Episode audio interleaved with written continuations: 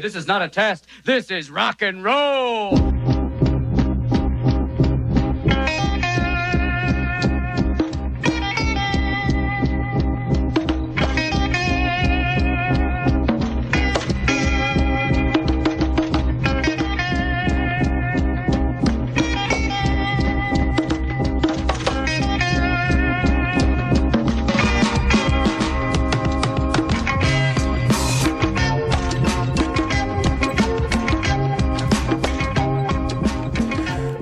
Montréal, bienvenue sur les ondes de CISM. Vous êtes à l'écoute euh, d'À l'horizon pour deux heures d'actualité internationale et d'enjeux internationaux. Et euh, donc, euh, ce matin, on va se diriger au Salvador, en Amérique centrale. Alors, euh, la semaine dernière, hein, j'avais euh, discuté des élections qui s'étaient données en Indonésie. J'avais été faire un petit tour euh, en Asie du Sud-Est, euh, parler d'un pays qui a quand même un passé mouvementé, avec bon une tentative de, de, de réforme et de démocratie dans les euh, 20 dernières années. Puis, bon, voir comment ça se déroulait euh, ben, par rapport à ce contexte-là, euh, ces élections qui ont eu lieu récemment. Et euh, ben, ça va être un petit peu le même principe cette...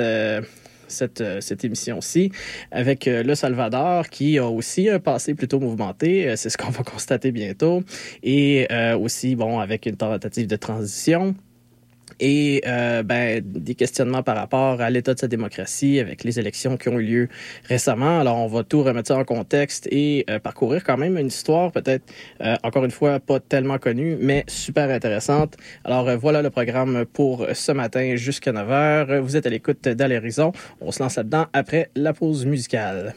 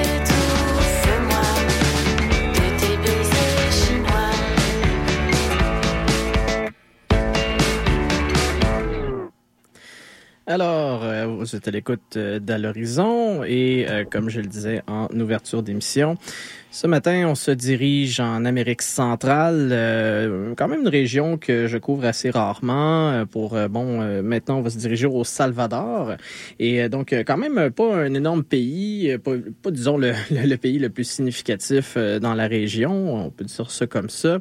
Même un, petit pays en termes de population, hein, 6,5 millions. Alors, euh, peut-être que, bon, euh, on peut s'y reconnaître. Le Québec n'est pas aussi un, gros État. Euh, mais bon, bref, euh, le Salvador qui euh, est quand même euh, a, a une histoire assez mouvementée, mouvementée dis-je, comme je le mentionnais. Euh, puis, euh, ben, c'est ça pour euh, bien saisir toute la portée euh, du... euh, ben, de, ce qui se passe politiquement au Salvador en ce moment. Parce que voilà, il y a eu des élections euh, générales euh, le 4 février. Il va en avoir des élections locales aussi en mars. Bon, je dis générales, c'est législative et présidentielle.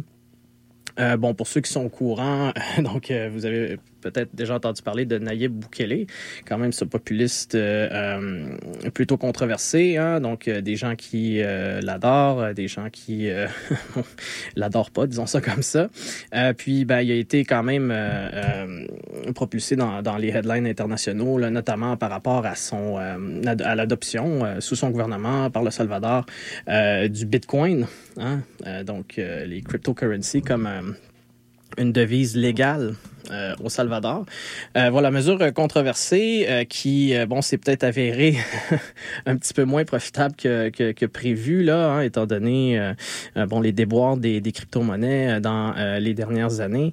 Mais, bon, tout cet enjeu-là sur le Bitcoin que le monde aime beaucoup discuter par rapport à Bukele et, et le Salvador, c'est quelque chose que je vais pas toucher. Malheureusement, j'aurai pas le temps parce qu'il y a tellement d'autres choses à discuter. Puis, ben, aussi, ben, justement, il y a ce contexte historique que j'aime beaucoup euh, ramener pour, euh, euh, encore une fois, approfondir la compréhension du, du contexte politique du pays. Alors, pour la petite histoire, hein, au sortir du 19e siècle, au Salvador, il y avait un système efficace de, de plantation de café qui avait été mis en place, donc au détriment des terres autochtones, faut le dire. Et les planteurs avaient formé, et ça c'est quand même assez important, une élite de propriétaires terriens très soudés euh, qui a utilisé sa puissance économique croissante pour s'assurer que le gouvernement servait ses intérêts. Et euh, donc, euh, ben, quand on parle de ça, c'est vraiment le contrôle direct euh, du gouvernement, euh, le contrôle direct de, de la politique du pays par les barons du café, qui a pris fin, par contre, dans le cadre de euh, la Grande Dépression, hein, quand même, qui a généré beaucoup d'instabilité.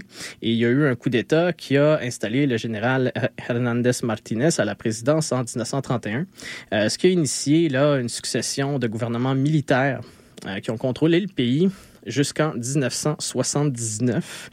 Alors, euh, c'est toujours important de comprendre hein, que dans, certains pays, il y a eu ces euh, longues euh, juntes militaires, des dictatures euh, pendant plusieurs décennies au 20e siècle. Euh, la dictature militaire et son appareil répressif euh, qui se mettait en place par, euh, par euh, des coups d'État, des trucages électoraux, euh, servait en tout cas les intérêts des élites qui monopolisaient pratiquement les terres arables contre euh, de potentielles protestations indigénistes, euh, communistes ou simplement populaires euh, dans le cadre de ces inégalités.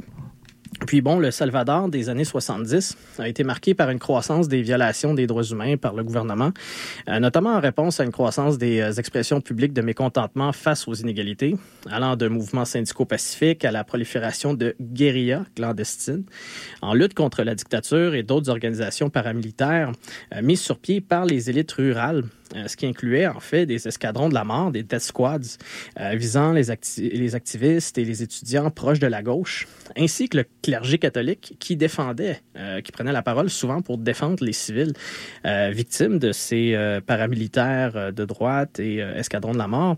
Euh, bon, et puis il faut comprendre que le tout c'était en contexte aussi de guerre froide, hein, les Américains qui prenaient le parti du gouvernement Euh, notamment en, fournissant, euh, en le fournissant là, en armes et en assistance euh, financière.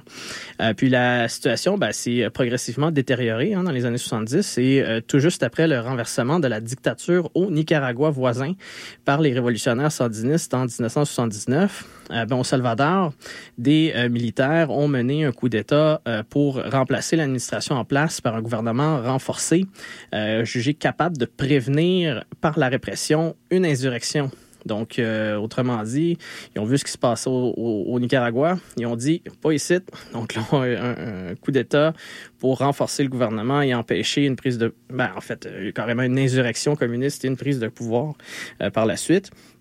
Mais bon, c'était quand même pas seulement une une tentative de, de, de, renforcer le gouvernement par la répression. C'était aussi en se présentant comme réformateur, ce, ce nouveau gouvernement-là qui, euh, ben, en fait, euh, incluait des militaires et des civils et, euh, voilà, mettait fin à cette cette série de, de, de juntes militaires qui avait commencé en 1931.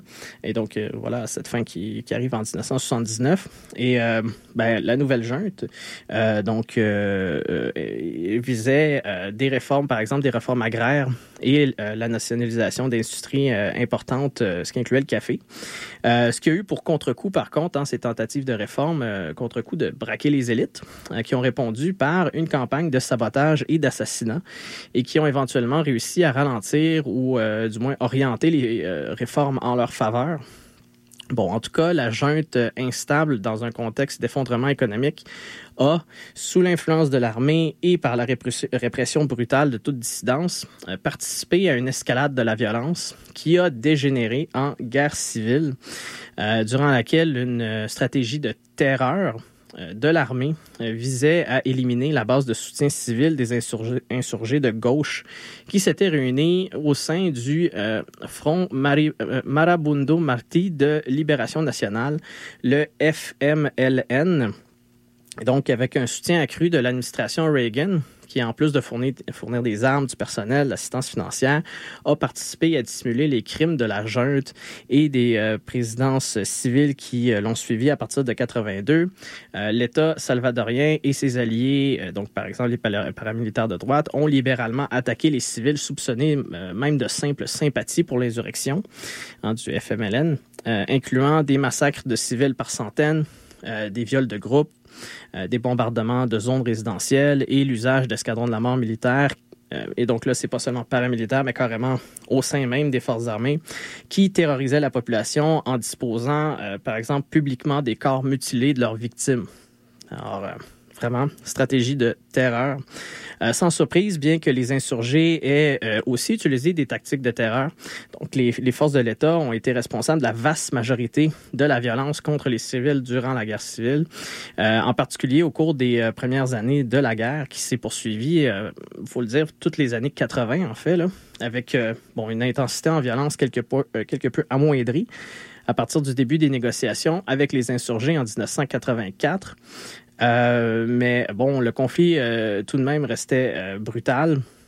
Et le terrorisme de l'État et ses alliés s'est poursuivi jusqu'à l'entrée en vigueur d'un accord de paix médié par les Nations Unies en 1992 après que le gouvernement salvadorien eut au final réalisé ben, que l'usage de la force ne s'était pas avéré efficace contre le FMLN, qui avait même réussi à pénétrer la capitale brièvement en 1989. Donc, euh, bon, ce conflit qui a fait plus de 90 000 victimes, dont plus des deux tiers des civils, euh, c'est, euh, bon, il faut le dire, aussi essoufflé dans la foulée de la fin de la guerre froide, parce que voilà, cette guerre civile s'inscrivait directement dans la guerre froide. L'accord de paix prévoyait une réduction importante des forces armées, la dissolution des unités de guérilla et la création d'une nouvelle force de police civile responsable de la sécurité publique, donc la police nationale civile. Euh, mais la quantité significative d'armes euh, notamment américaines, euh, toujours en circulation après la guerre, on parle de des dizaines de milliers, là, euh, ça a contribué à une hausse importante de la criminalité. Donc ça, je vais revenir, incluant avec la poursuite euh, d'ailleurs, euh, ça s'est pas arrêté, ça, le terrorisme des paramilitaires de droite pendant les années 90. Euh, puis ben le FMLN pendant ce temps-là, lui s'est converti en parti politique à l'issue de, de l'accord de paix et s'est constitué en principale force d'opposition à l'Alliance républicaine nationaliste, l'ARENA, euh, qui avait été formée tôt pendant la guerre comme faction radicale critique de la junte réformiste. Euh, ça a été formé par un ex-commandant néofasciste d'escadron de la mort militaire qu'elle avait démis de ses fonctions. Hein. Donc la junte avait démis, euh, la junte réformiste avait démis de ses fonctions ce, sympathique personnage. Il s'agit de Roberto Daubuisson qui avait notamment commandé donc à l'époque l'assassinat de l'archevêque de la capitale en pleine messe en 19 1980 pour ses appels à cesser la répression. Euh, voilà, c'est sympathique personnage, euh, puis ben, qui est fondateur de l'ARENA. Euh, donc, après avoir été gardé en minorité dans le cadre des processus électoraux truqués, avec l'implication des services de renseignement américains durant la majeure partie du conflit, ben, ce parti, l'ARENA, a ensuite réussi à s'imposer dans la législature à partir de 1988, euh, vers la fin du conflit, et à la présidence à partir de 1989. Euh, mais là, c'était pas euh, euh, Daubuisson, là, euh, le, ce, fondateur néofasciste du parti qui, euh, a pris la présidence en 89. Euh, il avait été défait lors d'une élection en 84. Euh, puis bon, il, avait, été, euh, il s'était mis de côté. Euh, puis bon, c'est Alfredo Cristiani qui a donc pris la présidence en 1989 pour l'ARENA et qui a négocié en fait la fin du conflit. Et ben voilà, par la suite, le s'est, euh, comme je le disais, constitué en opposition à l'ARENA. Euh, L'ARENA s'est euh, par la suite maintenu au pouvoir, en fait, euh, tout au long des années 90 et 2000, euh, pendant que le FMLN était dans l'opposition, même une opposition politique et puis insurrectionnelle. Euh, puis ben, l'ARENA a mis en œuvre des politiques euh, d'ajustement structurel, de privatisation et de libre-échange, le tout aligné sur les États-Unis pour développer l'économie. Euh, puis, ben, en fait, il y a carrément le dollar américain euh, qui a été adopté comme devise en 2001. Euh, aussi, ben, en fait, par rapport à ces euh, politiques-là, ben, dès 1996, il faut dire, l'inflation est retombée sous la barre des 10% pour la première fois depuis 1976. Alors, donc, première fois en 20 ans.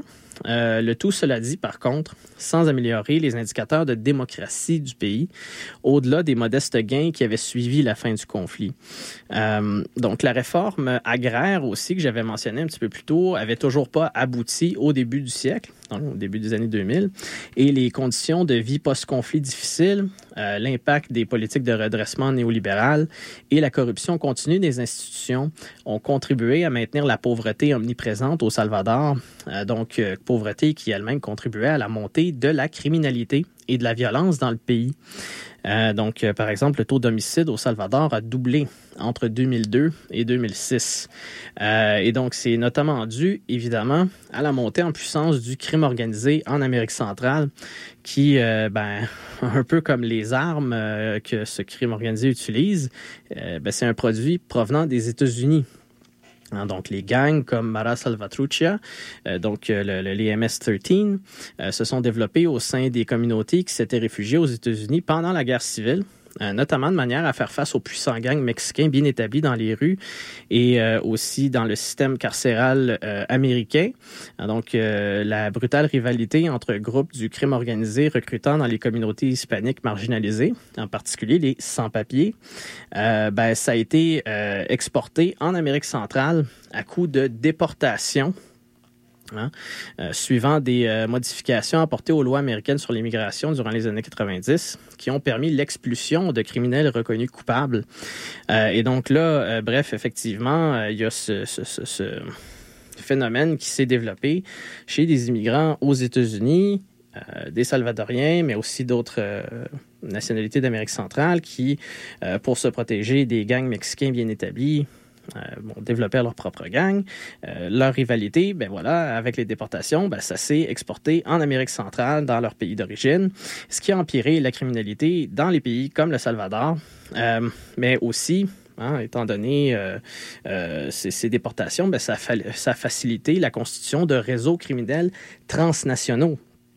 Parce que là, on se retrouvait avec des, euh, des groupes, criminalisés qui avaient des contacts à la fois aux États-Unis, euh, au Salvador et bien sûr euh, dans d'autres pays. Euh, puis bon, le tout générant, bref, un, cercle vicieux de violence, pauvreté, migration, déportation.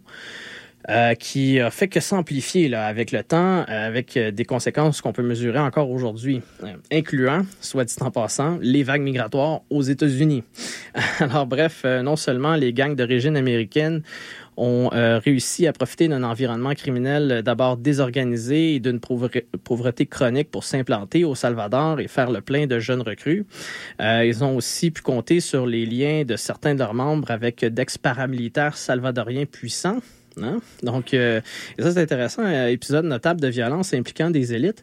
En 2007, trois députés de l'ARENA, euh, au Parlement euh, centra-américain, excusez-moi, euh, incluant un fils de Roberto D'Aubusson, ont été assassinés au Guatemala par quatre policiers qui ont eux-mêmes été assassinés en détention quelques jours plus tard. Et des officiels enquêtant sur l'affaire ont aussi subi le même sort par la suite. Or, la voiture des députés salvadoriens, dont un fils de Roberto D'Aubusson, contenait 20 kg de cocaïne et 5 millions de dollars en argent comptant. Et bien que l'affaire n'a jamais été résolue, les enquêteurs ont euh, évidemment évoqué un lien potentiel avec le narcotrafic. C'est euh, effectivement voilà un, épisode assez euh, notable.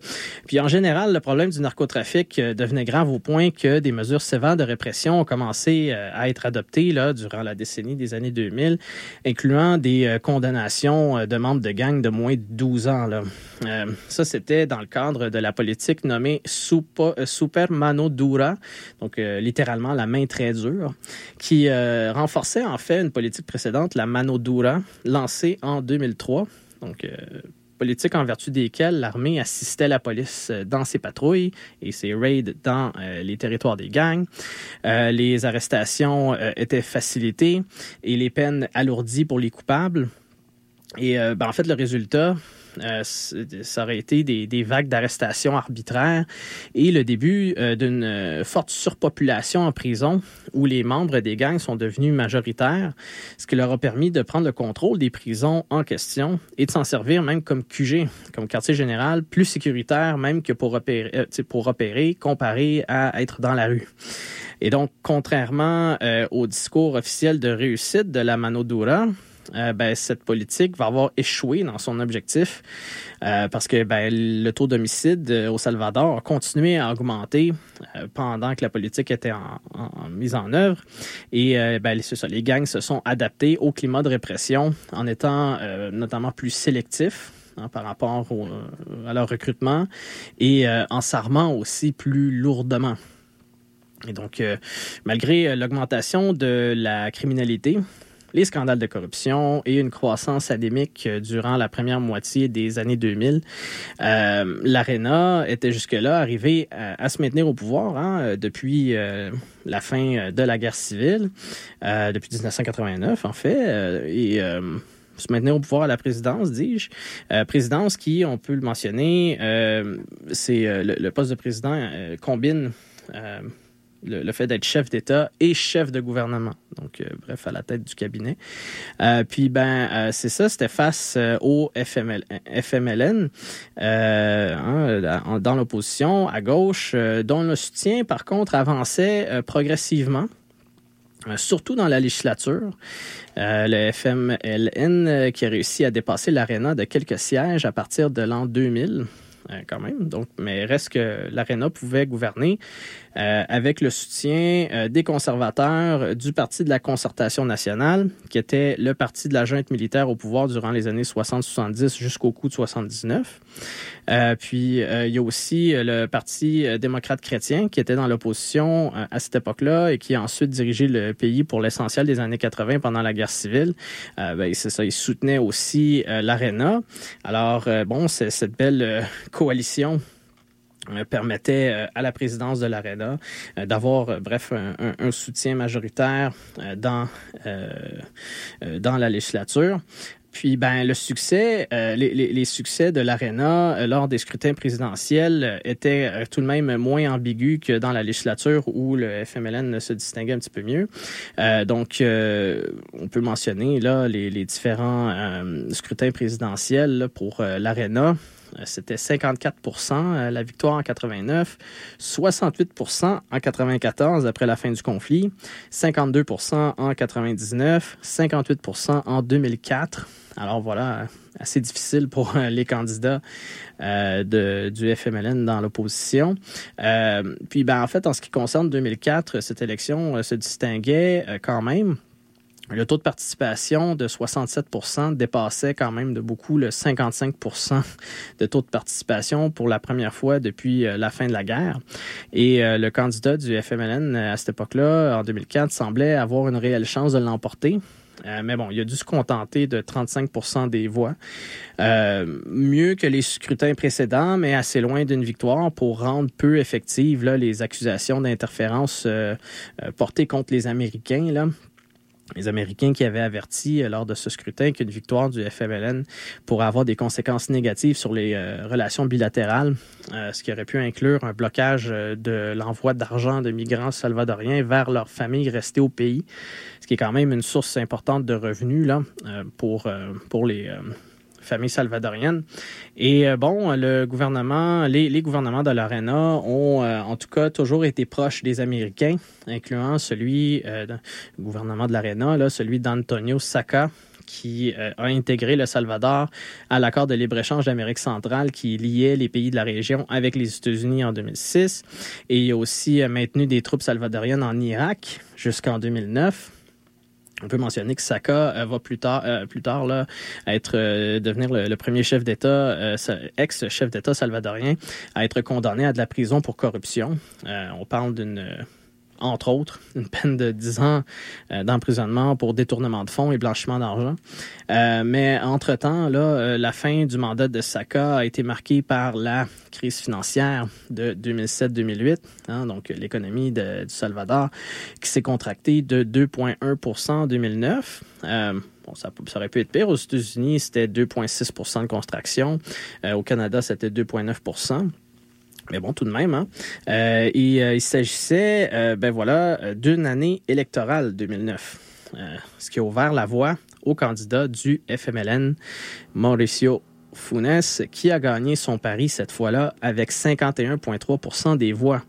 Et donc, c'était une première victoire présidentielle pour le FMLN.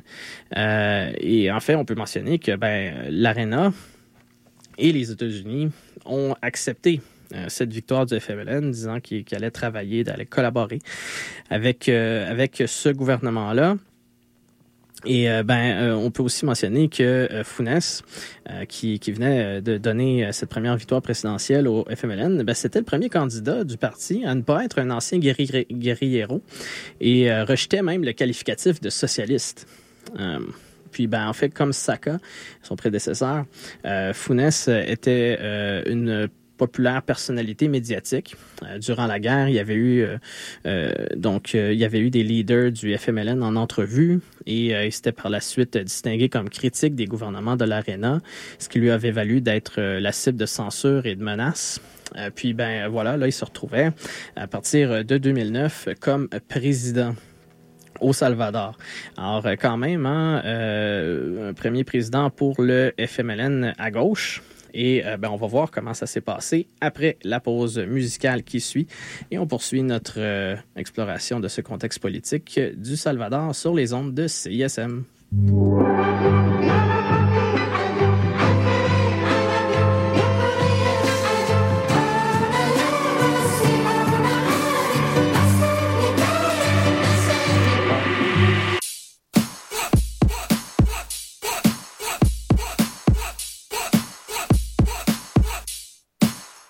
Was all a dream. I used to read Central Magazine.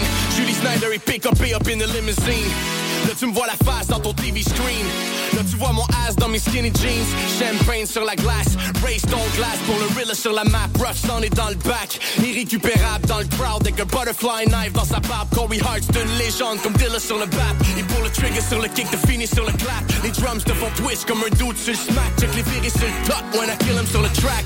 Sais que je suis le best, better yeah, je deviens meilleur. S'il y a pas 5 chiffres sur le chèque, c'est une erreur. Tuer tous les fuck boys, yeah, je fais ça pronto. Avant tu frontais, là t'es rendu front row.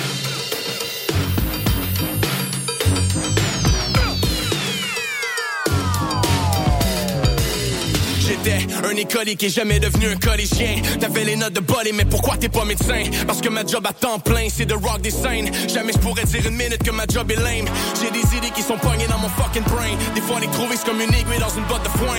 Murder, murder, kill, kill, avec les hommes de main. Ça va finir, mais j'ai comme le feeling que c'est pas demain. Avant, c'était le linge, volé sur la corde à linge. Là, c'est rendu les fringues, donné, pas je les portais bien. We started from the bottom, là, c'est bottles on the plane. On est passé de comme des pommes à parler comme des princes. On va décoller tant que la collection d'alcool est pleine. Tu penses que t'as des bons chums, tu connais pas les miens. Le monde est dans ma main, glory on the brains, run the game. Juste pour voir le nom, Corey dans le Hall of Fame.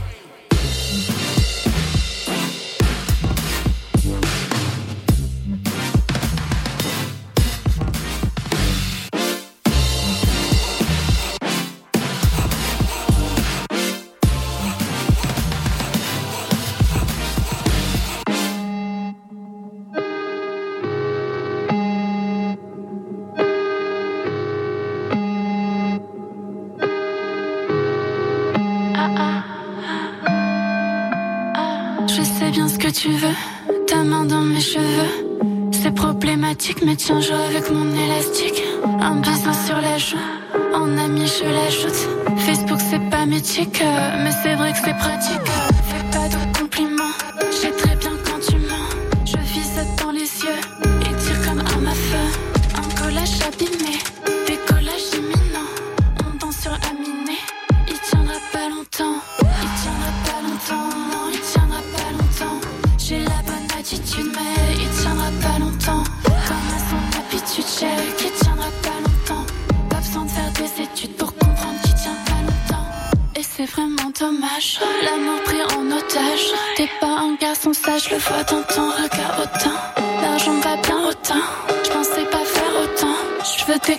Le matin, dis-moi ce que t'attends. Je sais pas d'où vient l'envie, il veut me prendre la vie.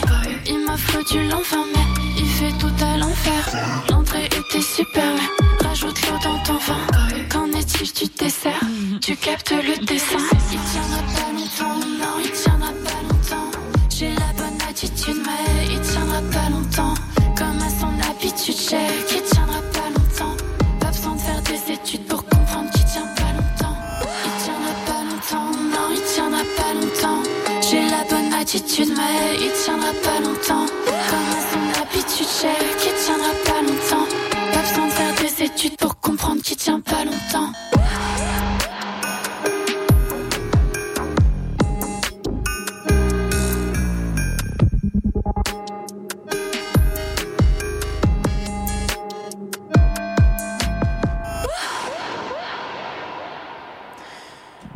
Sur les ondes de CISM avec euh, À l'horizon, on est toujours au Salvador et donc hein, après cette euh, guerre civile euh, liée à la concentration du pouvoir dans les mains de, de- d'élites euh, postcoloniales, ben bon là. Euh, euh, après cette guerre civile-là, euh, les euh, acteurs, disons, se sont euh, régularisés. Euh, la lutte est devenue politique dans les années 90, euh, mais la gauche est restée dans l'opposition jusqu'en 2009, lorsque Mauricio Funes a remporté pour le FMLN un- une première présidence. Et donc, ben euh, voilà, à l'époque, euh, euh, Funes, comme président, a accéléré le, processus de réconciliation nationale euh, qui avait été amorcé sous ces rivaux de l'ARENA, mais bon, sans que ça se fasse de manière tout à fait acceptable, disons. Et euh, a demandé l'ouverture d'enquêtes et l'arrestation du personnel militaire soupçonné d'avoir commis des crimes contre les civils pendant la guerre civile des années 80. Euh, il a aussi euh, tenté des réformes pour améliorer la couverture des services sociaux de base du pays tout en gardant de bonnes relations avec les milieux d'affaires et les Américains. Euh, il faut dire que la minorité du FMLN, quand même, au Parlement, forçait euh, Funes à gouverner en modéré. Puis bon, la violence liée au crime organisé, hein, j'ai- parlé de, de, la montée de, ce crime organisé-là pendant les années euh, 90-2000. Et donc, ça devenait là un enjeu de plus en plus incontournable. euh, de quelque chose comme 10 000 euh, à euh, 20 30 000 membres euh, environ c'est difficile à compter là, mais en 2004 euh, les gangs en comptaient environ le double là, 60 000 en 2012 selon le gouvernement Funès a mis fin au raid massif dans les zones contrôlées par les gangs, hein, dans cette politique de la, de la euh, et a intégré euh, la prévention et la réhabilitation à la stratégie du gouvernement avec euh, une stratégie de mano amiga, hein, main amie, mais il a largement quand même laissé en place les politiques de mano dura, hein, la main dure, et fait progresser la militarisation de la police. aussi, en 2010, la législature a adopté une loi anti-gang qui criminalisait l'appartenance à un gang. Hein, le simple fait d'être membre, euh, c'était criminalisé. Et euh, c'est une loi qui a aussi permis la saisie des actifs euh, des membres de gangs. le tout sans toutefois réussir à ralentir la violence endémique au Salvador. plus significatif, et controversé. dans ce contexte, le gouvernement Funes s'est secrètement impliqué dans des négociations médiées par l'Église catholique entre les deux principaux groupes criminalisés du pays, Hein, euh, Mara Salvatrucha, donc euh, MS-13, et Barrio 18, 18th Street Gang, euh, qui a mené hein, ces, négociations qui ont mené à une trêve tôt en 2012.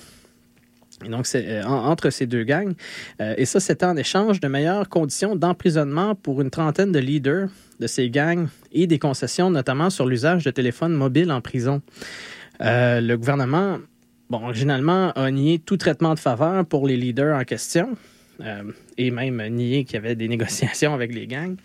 Euh, mais euh, le gouvernement a éventuellement admis son implication directe dans les négociations plutôt que simplement soutenir une initiative de l'Église. Et en fait, l'idée, ben, c'est qu'il voulait quand même prendre le crédit d'une baisse significative du taux d'homicide qui était lié à la trêve. Euh, et donc, cette trêve et les négociations qui, euh, donc, euh, ben, ils, se sont poursuivis, portant notamment sur la loi anti-gang que les gangs voulaient se débarrasser, aussi portait sur des opportunités d'intégration au marché du travail et aussi l'établissement en particulier de zones de paix où donc toute activité criminelle cessait, les gangs rendaient leurs armes et l'armée se retirait. Donc, c'était assez prometteur.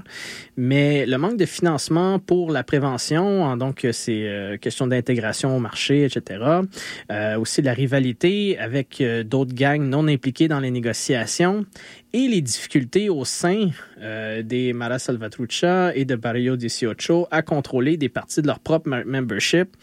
tout ça a contribué à l'effritement de la trêve progressivement en 2013 donc là, les taux d'homicide ont euh, augmenté progressivement tout au long de l'année euh, jusqu'à ce que Funès admette en dernier que la trêve a échoué.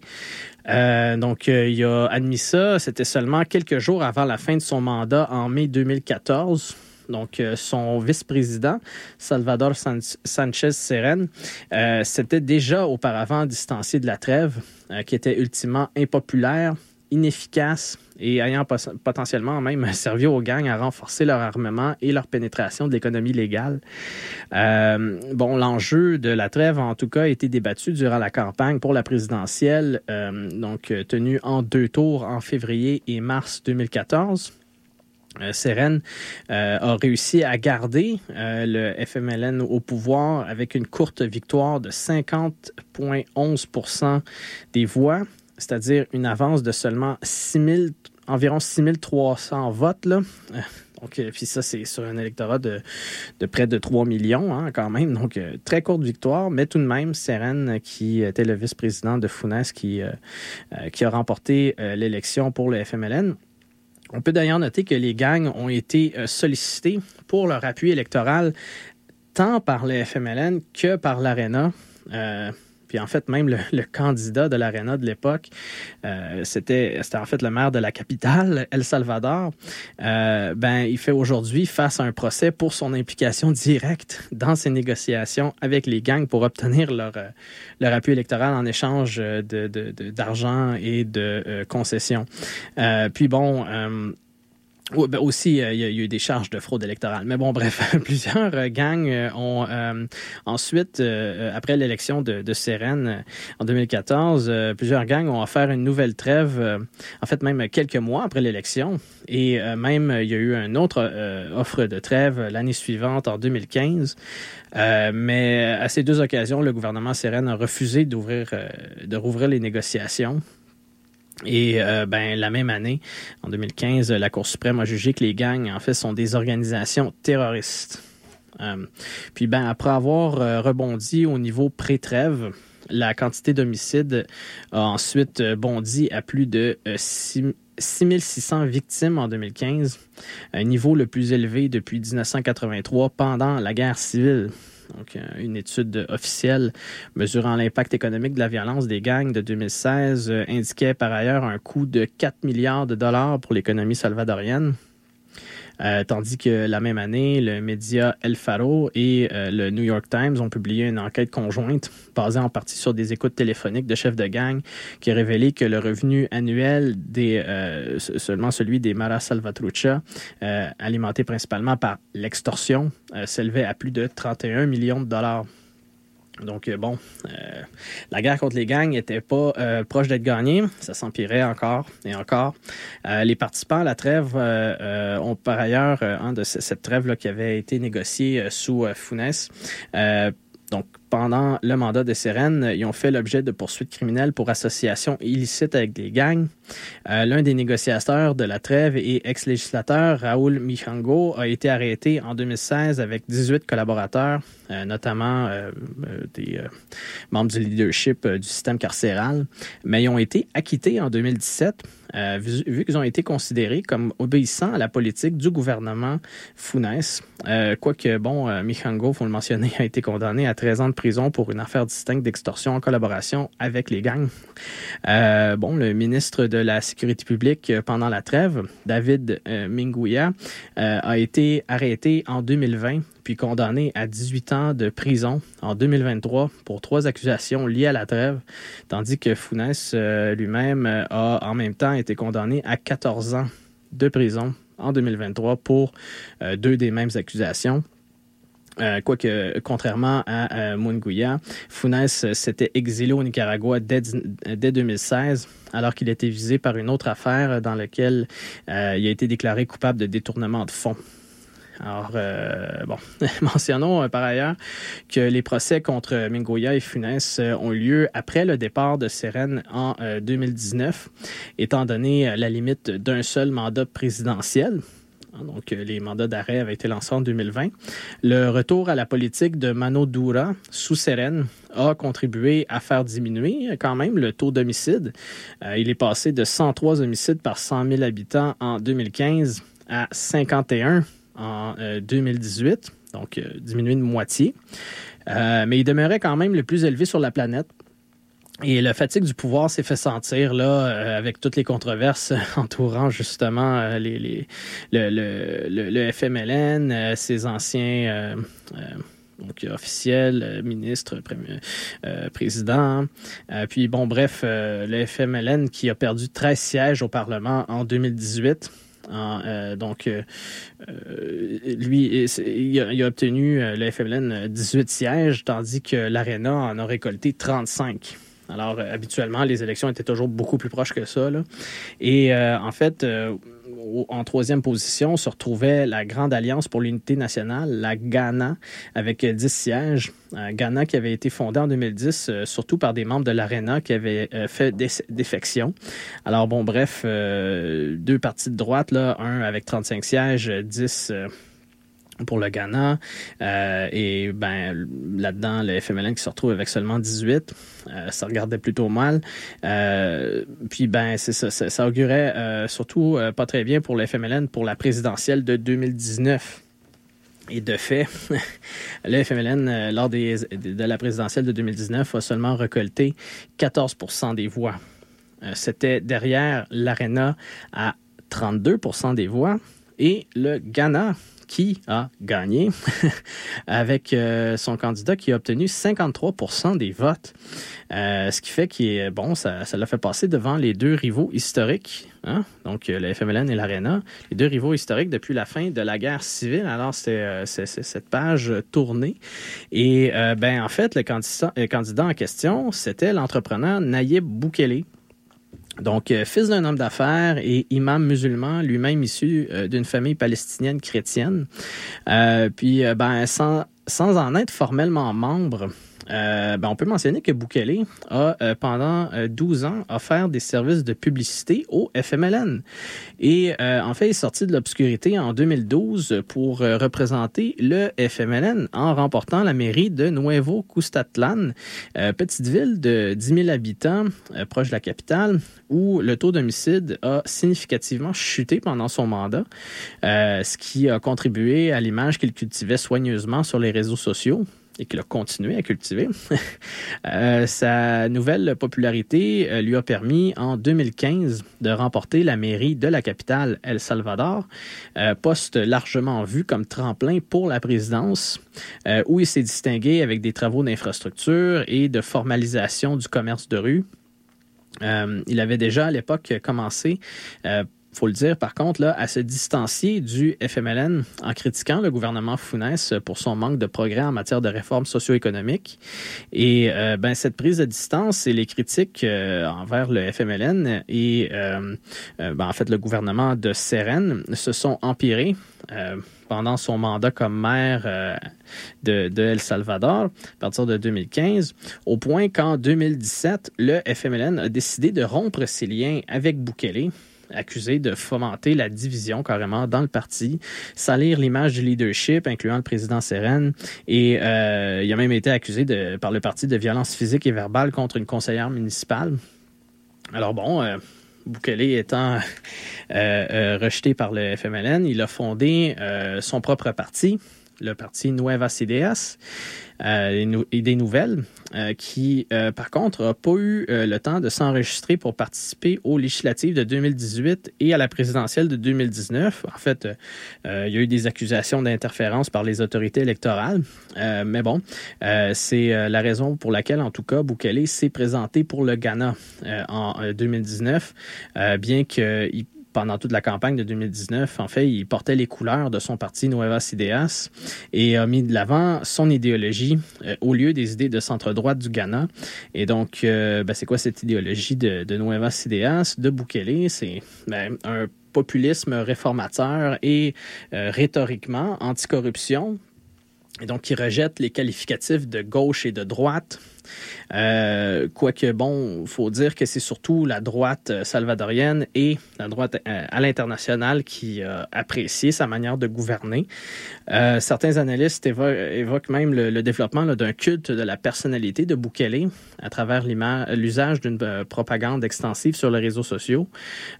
donc, c'est même sur Twitter que Bukele faisait l'annonce de ses politiques et nominations. Donc, tout ça l'a quand même amené à avoir des des comparaisons euh, avec, euh, avec Donald Trump, bien sûr, là, aux États-Unis. Euh, pour son, son, populisme, mais aussi son usage assez extensif des réseaux sociaux, incluant Twitter. Euh, et donc, bon, euh, puis aussi, ben voilà, ça, ça, donne une idée là, du genre de, de, de, clientèle idéologique que ça peut amener, surtout de la droite. Euh, puis, ben aussi, les controverses concernant le mandat de Bukele, il n'y en a pas manqué. en fait, je vais passer une bonne partie de, du reste de l'émission à, à, en parler, là, parce que, ben voilà, il y en a beaucoup. Euh, Bukele qui a été euh, inauguré en juin 2019. Euh, il a lancé seulement quelques semaines plus tard son Proyecto Control Territorial, projet de contrôle territorial, donc euh, nouvelle politique anti-gang dont la mise en œuvre devait se faire en plusieurs phases et coûter 575 millions de dollars.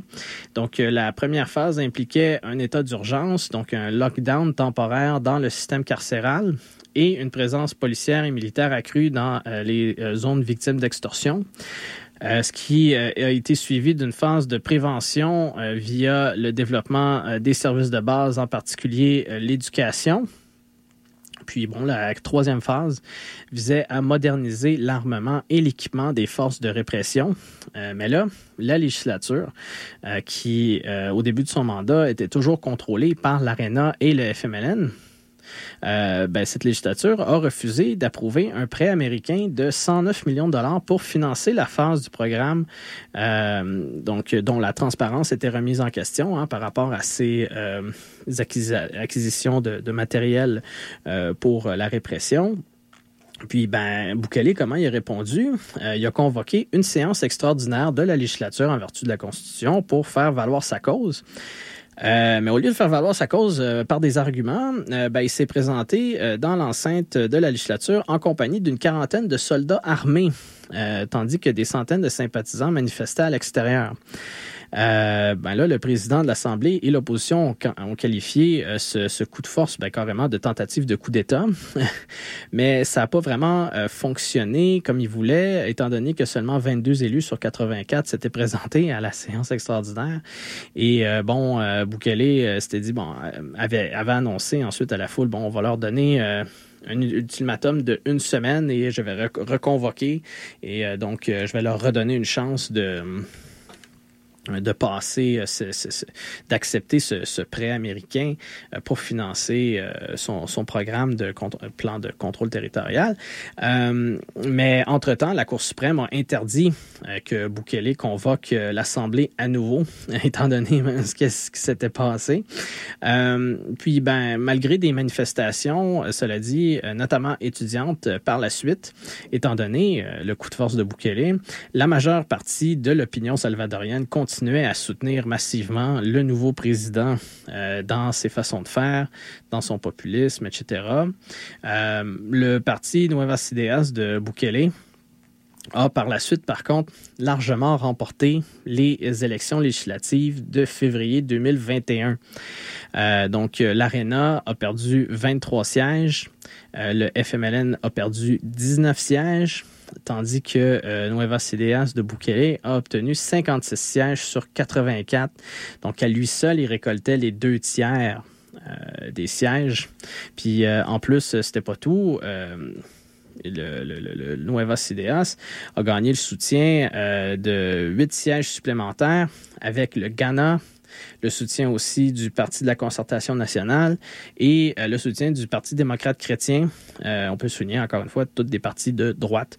Euh, après le vote pour investir un nouveau président de la législature le 1er mai 2021, suite à ces élections, euh, ben là, la législature a immédiatement voté la destitution de quatre juges de la Chambre constitutionnelle de la Cour suprême, en plus de son président de, la Cour suprême, pour avoir rendu des décisions soi-disant arbitraires. Donc, euh, une législatrice euh, du parti Nuevas Ideas déclarant, par exemple, que cette décision de destituer les juges était, par exemple, nécessaire pour faire plus efficacement face à la pandémie de COVID-19. Euh, parce que, ben, par exemple, il y a la Cour euh, qui euh, avait statué l'illégalité d'incarcérer les citoyens qui respectaient pas les mesures de confinement. alors que des ONG à l'époque dénonçaient des arrestations arbitraires à cause de ça. Là. Puis bon, malgré leurs protestations, finalement, les cinq juges ont été remplacés par des loyalistes de Bukele, incluant un nouveau président de la Cour qui, en 2018, euh, à l'époque, à la tête de la Chambre civile, avait décliné de traduire Bukele devant la Cour pour des allégations de ne pas avoir su justifier 550 000 dollars de ses actifs. Alors bref, euh, euh, quelqu'un que Bukele savait qu'il allait être... du moins complaisant. Euh, puis bon, en juin 2021, euh, toujours, la législature a profité euh, de la fin du mandat de trois autres juges de la Cour suprême, suprême et de procédures irrégulières pour au total procéder à cinq nouvelles nominations. donc ça, additionné aux cinq précédentes, ça donnait au total le contrôle direct par des loyalistes là, de 10 des 15 postes de juges de la Cour suprême.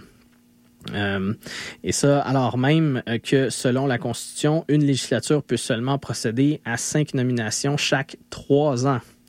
Mais bon, euh, ça ici, la législature, euh, c'est bien foutu de, ce, de cette euh, de cette euh, législation-là.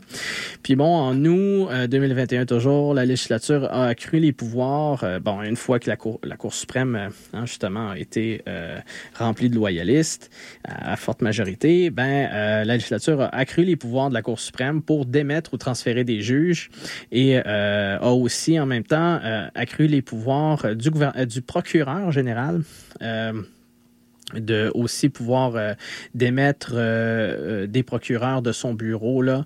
Le bureau du procureur général au Salvador qui est une agence indépendante du gouvernement.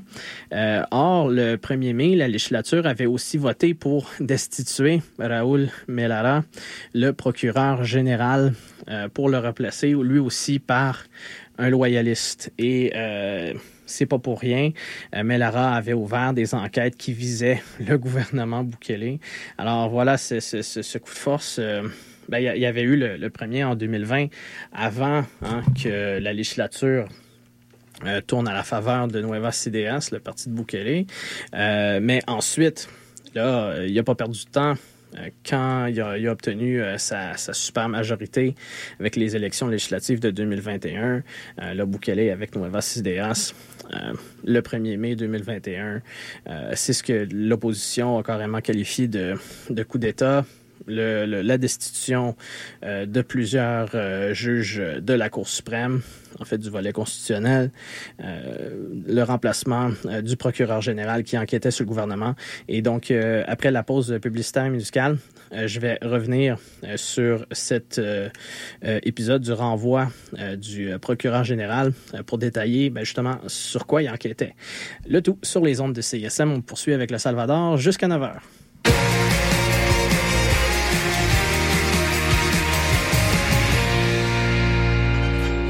heures. On est jeudi. Non, non, je dois te corriger, mais on est vendredi. à chaque fois, je me trompe. À chaque fois, je me trompe. She's not wrong. She's not wrong. Je sais. À chaque fois, je suis comme, oh, notre show, c'est jeudi à minuit. Puis je suis comme, attends. Du jeudi au vendredi. Ouais, c'est ça. Well, actually, we go live at, at midnight, so we're never on Thursdays at all. True that. Exact. Yeah, we're Friday. C'est fou, hein? We're a Friday show. It's a Friday morning podcast. Look, guys, we don't know. That's crazy. We don't know what day it is, but we do know where we are. we are locked right here on the nightcap CISM 89.3. Sizzle. Mama. Sizzle. Sizzle.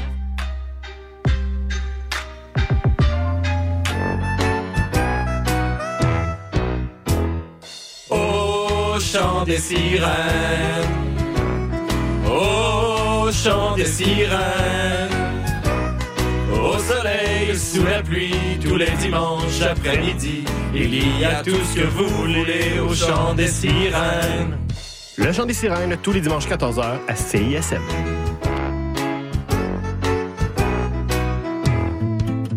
Québec au pluriel, c'est le balado des Québécois et des Québécoises du monde entier.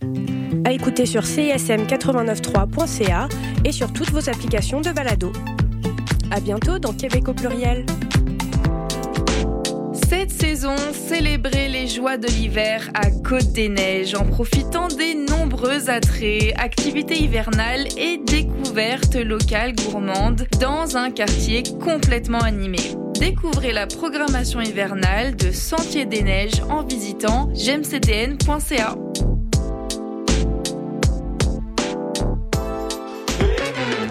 Les productions Nuit d'Afrique vous invitent à la découverte de nouveaux talents avec la vitrine musicale Les Silidors de la musique du monde. Venez découvrir 36 groupes tous les mardis et mercredis au Club Balatou jusqu'au 10 avril. Participez au concert vitrine gratuit et votez pour vos artistes coup de cœur. La 17e édition des Silidors de la musique du monde à découvrir sur silidor.com, Facebook et Instagram.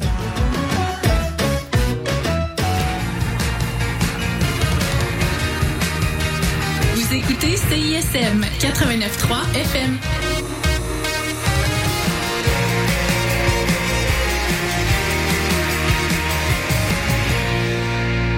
Imaginez comme ce serait beau,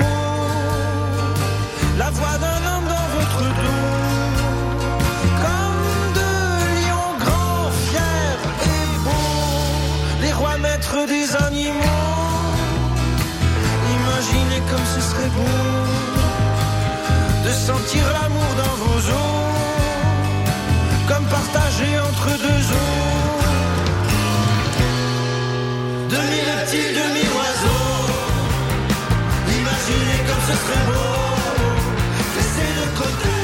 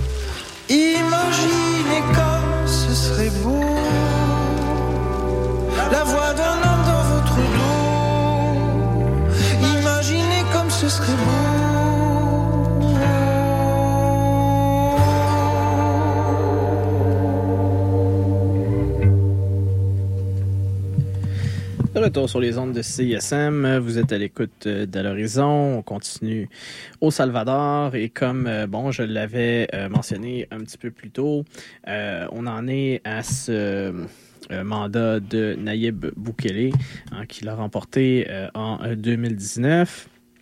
Donc, Boukele, qui est un populiste qui voulait faire adopter euh, ses politiques, euh, notamment sécuritaires, euh, disons, avec le plus de fermeté possible, qui est à aller dans la législature, dans une législature qui ne lui était pas encore acquise, accompagné de, militaires armés, là, pour les intimider. ça n'avait pas tout à fait fonctionné, mais ensuite, le bon, camp quand il y a eu les élections euh, de 2021, hein, ben, son parti Nuevas Ideas euh, s'est lâché lousse le 1er mai. Euh, de destitution de, cinq juges. Ça va être suivi par euh, d'autres remplacements de juges. Donc, 10 des 15 juges de, de la Cour suprême acquis des loyalistes de Bukele.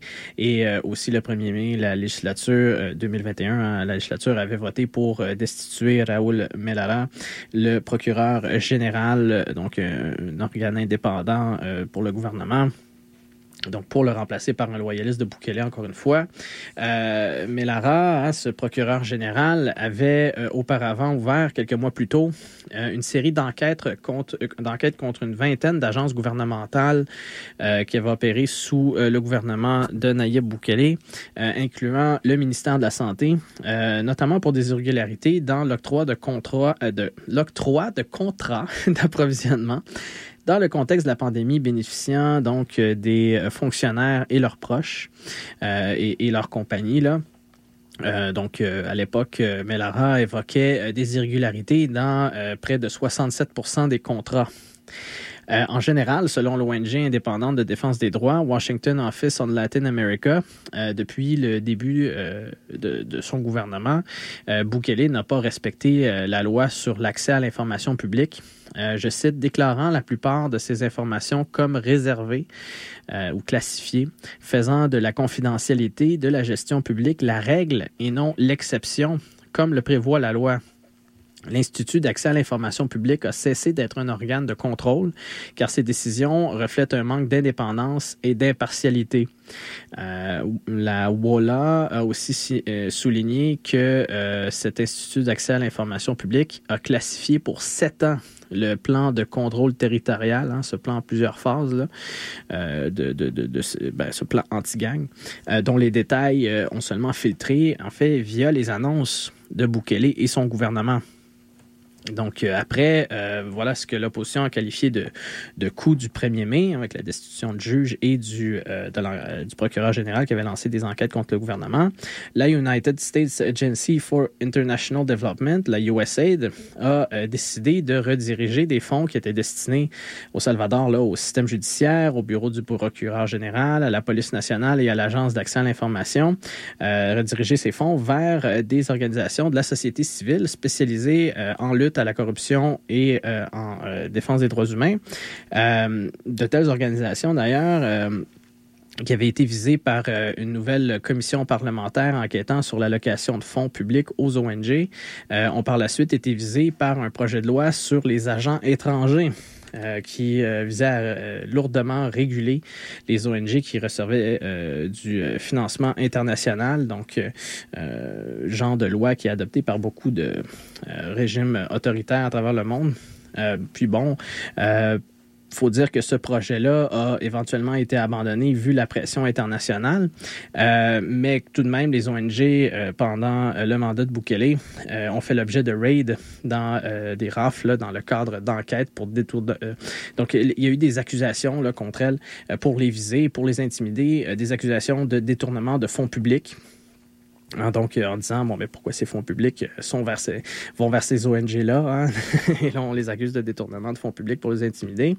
Et euh, aussi, ces accusations de détournement de fonds publics ont visé assez rapidement le média El Faro, média d'investigation, qui avait rapporté des allégations de négociations entre le gouvernement Bukele et les gangs.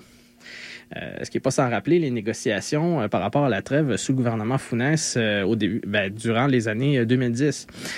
puis, ben, hein, ce procureur général qui a été limogé le 1er mai, euh, avait annoncé son intention d'enquêter sur, ces allégations, euh, comme quoi euh, Nueva Ideas, le, parti de Bukele, a négocié secrètement avec Mara Salvatrucha et Barrio 18 pour diminuer le taux d'homicide. Donc, c'est-à-dire une trêve et, obtenir leur soutien lors des législatives de 2021. Hein, ces législatives que Nueva Ideas a largement remportées, avec une super majorité qui lui a permis de destituer le procureur général et les juges de la Cour suprême. Et donc, bref, euh, qui avait annoncé son intention d'enquêter sur ces allégations hein, de négociation euh, avec les gangs. Euh, puis ben, les, concessions euh, offertes aux gangs là, par rapport à ce, à ce soutien pour euh, Nueva CDS lors des législatives de 2021, euh, ça incluait de l'argent, mais aussi des privilèges carcéraux pour les leaders là, des gangs en question, incluant l'accès à des prostituées et des cellulaires. Donc, des témoignages ont d'ailleurs fait état de pression des gangs dans des bureaux de vote. en 2021. Puis bon, quoi qu'il en soit, quelques jours après le limogeage de euh, une enquête bien documentée ouverte en 2020 par le groupe spécial antimafia du bureau du procureur général a été dissoute et ses membres ont été transférés ou se sont exilés par peur de représailles. Euh, plusieurs euh, mois après le, limogeage de Melora, le département du Trésor américain a sanctionné deux membres de l'administration Bukele pour justement des négociations avec les gangs, ce qui était allégué, soit Osiris Luna, euh, carrément le vice-ministre de la Justice et de la Sécurité publique et directeur général des pénitenciers. Et euh, donc, les Américains ont aussi euh, sanctionné Carlos Maroquin, chef de l'unité de reconstruction du tissu social, donc organe chargé de mettre en œuvre des programmes sociaux, éducatifs et économiques dans les quartiers marginalisés. Euh, euh, avait été nommé à ce poste-là, euh, à l'unité de reconstruction du tissu national, en fait, euh, au niveau municipal par Boukele.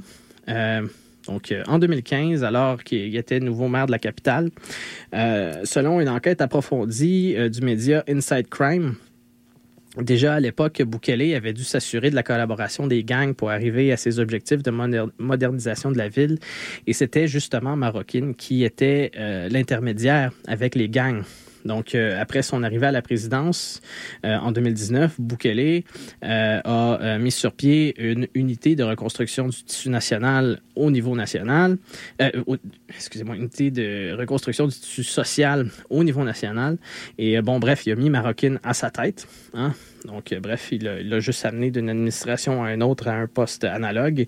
Et euh, ben, il l'a mis en charge de la phase 2 du plan de contrôle territorial euh, qui visait justement au développement là, de d'initiatives, euh, puis euh, de, de, de, de, développement de, des relations avec les, les communautés marginalisées, euh, de programmes éducatifs, etc. sauf que, bon, il se trouve que, donc, entre 2015 et 2019, et ensuite, pendant la présidence de Bukele, post-2019, ben, Marocain se retrouvait dans une position de intermédiaire avec les gangs.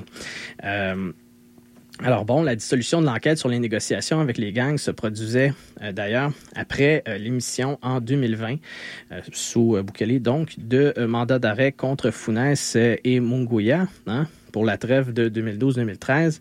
Et ça se passait aussi juste avant que la mise en détention à domicile du maire sortant de la capitale, euh, pour des accusations qu'il a négociées avec des gangs euh, pour obtenir leur soutien en faveur de l'ARENA lors des, euh, des élections de 2014. et donc, c'est avant que, que ça, ça se produise. puis bon, il faut dire que les actions contre ce maire sortant de la capitale qui était sous enquête, c'est tombé en juin 2021 au lendemain de sa nomination euh, comme conseiller du secrétaire général de l'Organisation des États américains, euh, qui euh, donc cette organisation qui intègre la vaste majorité des pays du continent. Et donc, bref, le gouvernement Bukele quand, il a vu que ce, maire sortant euh, de la capitale, euh, ce qui était sous enquête, a été euh, nominé comme conseiller par l'OAS, ben, le gouvernement Bukele s'est retiré de la Commission internationale contre l'impunité au Salvador qu'il avait mise sur pied avec l'OAS en 2019, en plus de justement... De, de, mettre en détention à, domicile ce maire-là, euh, Moïse bon, bref, tout de même, Ici, on voit euh, le genre euh, de, tactiques qui sont employées, qui ont été employées par le gouvernement euh, qui a négocié avec des gangs tout en s'attaquant judiciairement à des personnalités qui, dans le passé, avaient négocié avec des gangs. puis, ben, l'été 2021, comme on peut le voir, qui a été assez mouvementé, a aussi vu l'amorce de la quatrième phase du plan de contrôle du territoire de l'administration Bukele qui euh, visait à pénétrer les zones où les forces de l'État avaient du mal à patrouiller à cause de la lourde présence des gangs. Donc, euh, que ce soit à travers ce plan ou les négociations secrètes avec les gangs, on peut dire que le taux d'homicide a poursuivi sa tendance à la baisse amorcée en 2015. Euh, donc, ce taux d'homicide est passé de 51 homicides par 100 000 habitants à 36 en 2019. Et donc, euh, c'est passé à euh, ensuite à 19,7 par 100 000 habitants en 2020 et à 17,6 en 2021. Alors, euh, donc, le pays comptait, par contre, en 2021, encore quelque chose comme 70 à 86 000 membres de gangs actifs selon le gouvernement. ainsi, alors que l'opinion, via les sondages, rapportait principalement euh, se préoccuper de sécurité très très loin euh, devant la corruption, ben à cause de, de, de, de ce succès au niveau des taux d'homicide, ben le taux d'approbation de Bukele euh, s'est maintenu bien au-delà de 80% pendant son mandat, malgré des manifestations périodiques plus ou moins grosses de la gauche et de la droite qui étaient critiques du gouvernement. et donc voilà quand même hein, cette baisse du taux d'homicide, euh, qui avait commencé euh, en 2015 sous le FMLN, euh, qui était progressive. À chaque année, ça diminuait. ça a atteint 36 sur 100 000 habitants en 2019, puis ensuite, ça a été réduit de moitié, rendu en 2021. mais bon, le 25 mars 2022, ben, il y a 14 homicides qui ont eu lieu à travers le pays, puis 62 le lendemain puis encore 11 le surlendemain, euh, ce qui a provoqué un choc dans la population parce que justement, les taux d'homicide avaient diminué. Euh, le mois précédent, en février, il y avait eu moins de 80 homicides dans tout le mois. Et là, ben, en trois jours, soudainement, c'était plus de 80 homicides. Alors, c'est que des membres présumés de gangs auraient visé des gens qui magasinaient des passagers de bus et d'autres passants, donc semble-t-il arbitrairement, euh, donc carrément des, des, attaques euh, des membres contre des civils. Euh, de nombreux analystes ont alors suggéré que les attaques visaient à envoyer un message au gouvernement, donc suggérant que ce qui aurait provoqué la représaille était un effondrement de négociations entre le gouvernement et les gangs après l'arrestation de haut gradés des Mara Salvatrucha. selon des enregistrements audio du média d'investigation El Faro, marocaine, euh, donc, qui était l'intermédiaire pour le gouvernement Boukele avec les gangs, avait, dans le cadre de ces négociations, exfiltré hors du pays un des dirigeants des euh, Salvatrucha euh, comme gage de sa loyauté envers les gangs. ce qui avait d'ailleurs évité à ce leader du MS-13 une extradition aux États-Unis. Alors, hein, pas, des petites négociations, mais voilà, ces négociations-là ont, ont, fini par s'effondrer et amener à cette euh, vague de violence euh, vers la fin du mois de mars 2022. Euh, et donc, bon, quoi qu'il en soit, après les massacres, la législature a alors acquiescé à la demande du président Boukele de déclarer un état d'urgence d'un mois, plusieurs fois reconduisible et ça a été reconduit sans arrêt. C'est encore en, vigueur aujourd'hui. Et euh, aussi, bon, euh, déclarer l'état d'urgence et d'autres mesures et réformes subséquentes, euh, ce qui donc était fait là en promettant donc l'éradication des gangs. C'était vraiment le message là, éradication complète. C'est le message dans la publicité omniprésente du gouvernement et ben, le gouvernement qui a utilisé vraiment un narratif de guerre en contexte domestique, par contre, comme l'a fait remarquer Human Rights Watch. et ce narratif de guerre qui a permis au vice-président de Bukele d'affirmer que, comme dans toute guerre, ben, il y a des victimes innocentes. Hein? Et donc, il faut quand même mesurer l'impact de ce genre de rhétorique-là. Et ben, on va voir, hein, justement, les mesures incluaient un confinement intégral des membres des gangs dans leurs cellules où leur euh, matelas avait été retiré et une réduction de leur euh, ration à deux repas par jour, une augmentation significative des peines carcérales. Euh, on parle carrément de 10 à 15 ans de prison pour des graffitis hein, que les gangs utilisent pour marquer leur territoire, une suspension des droits d'association et de communication privée pour tout le monde, une, une suspension du droit d'être informé de ses droits et d'avoir accès à un avocat lors d'une arrestation, la permission d'arrestation sans mandat, et l'extension de 3 à 15 jours de temps, euh, la détention sans accusation. Et euh, en fait, euh, même les, les, détentions se faisaient sans autoriser à informer la famille du détenu, ce que beaucoup de groupes de défense des droits appellent probablement à raison des disparitions forcées.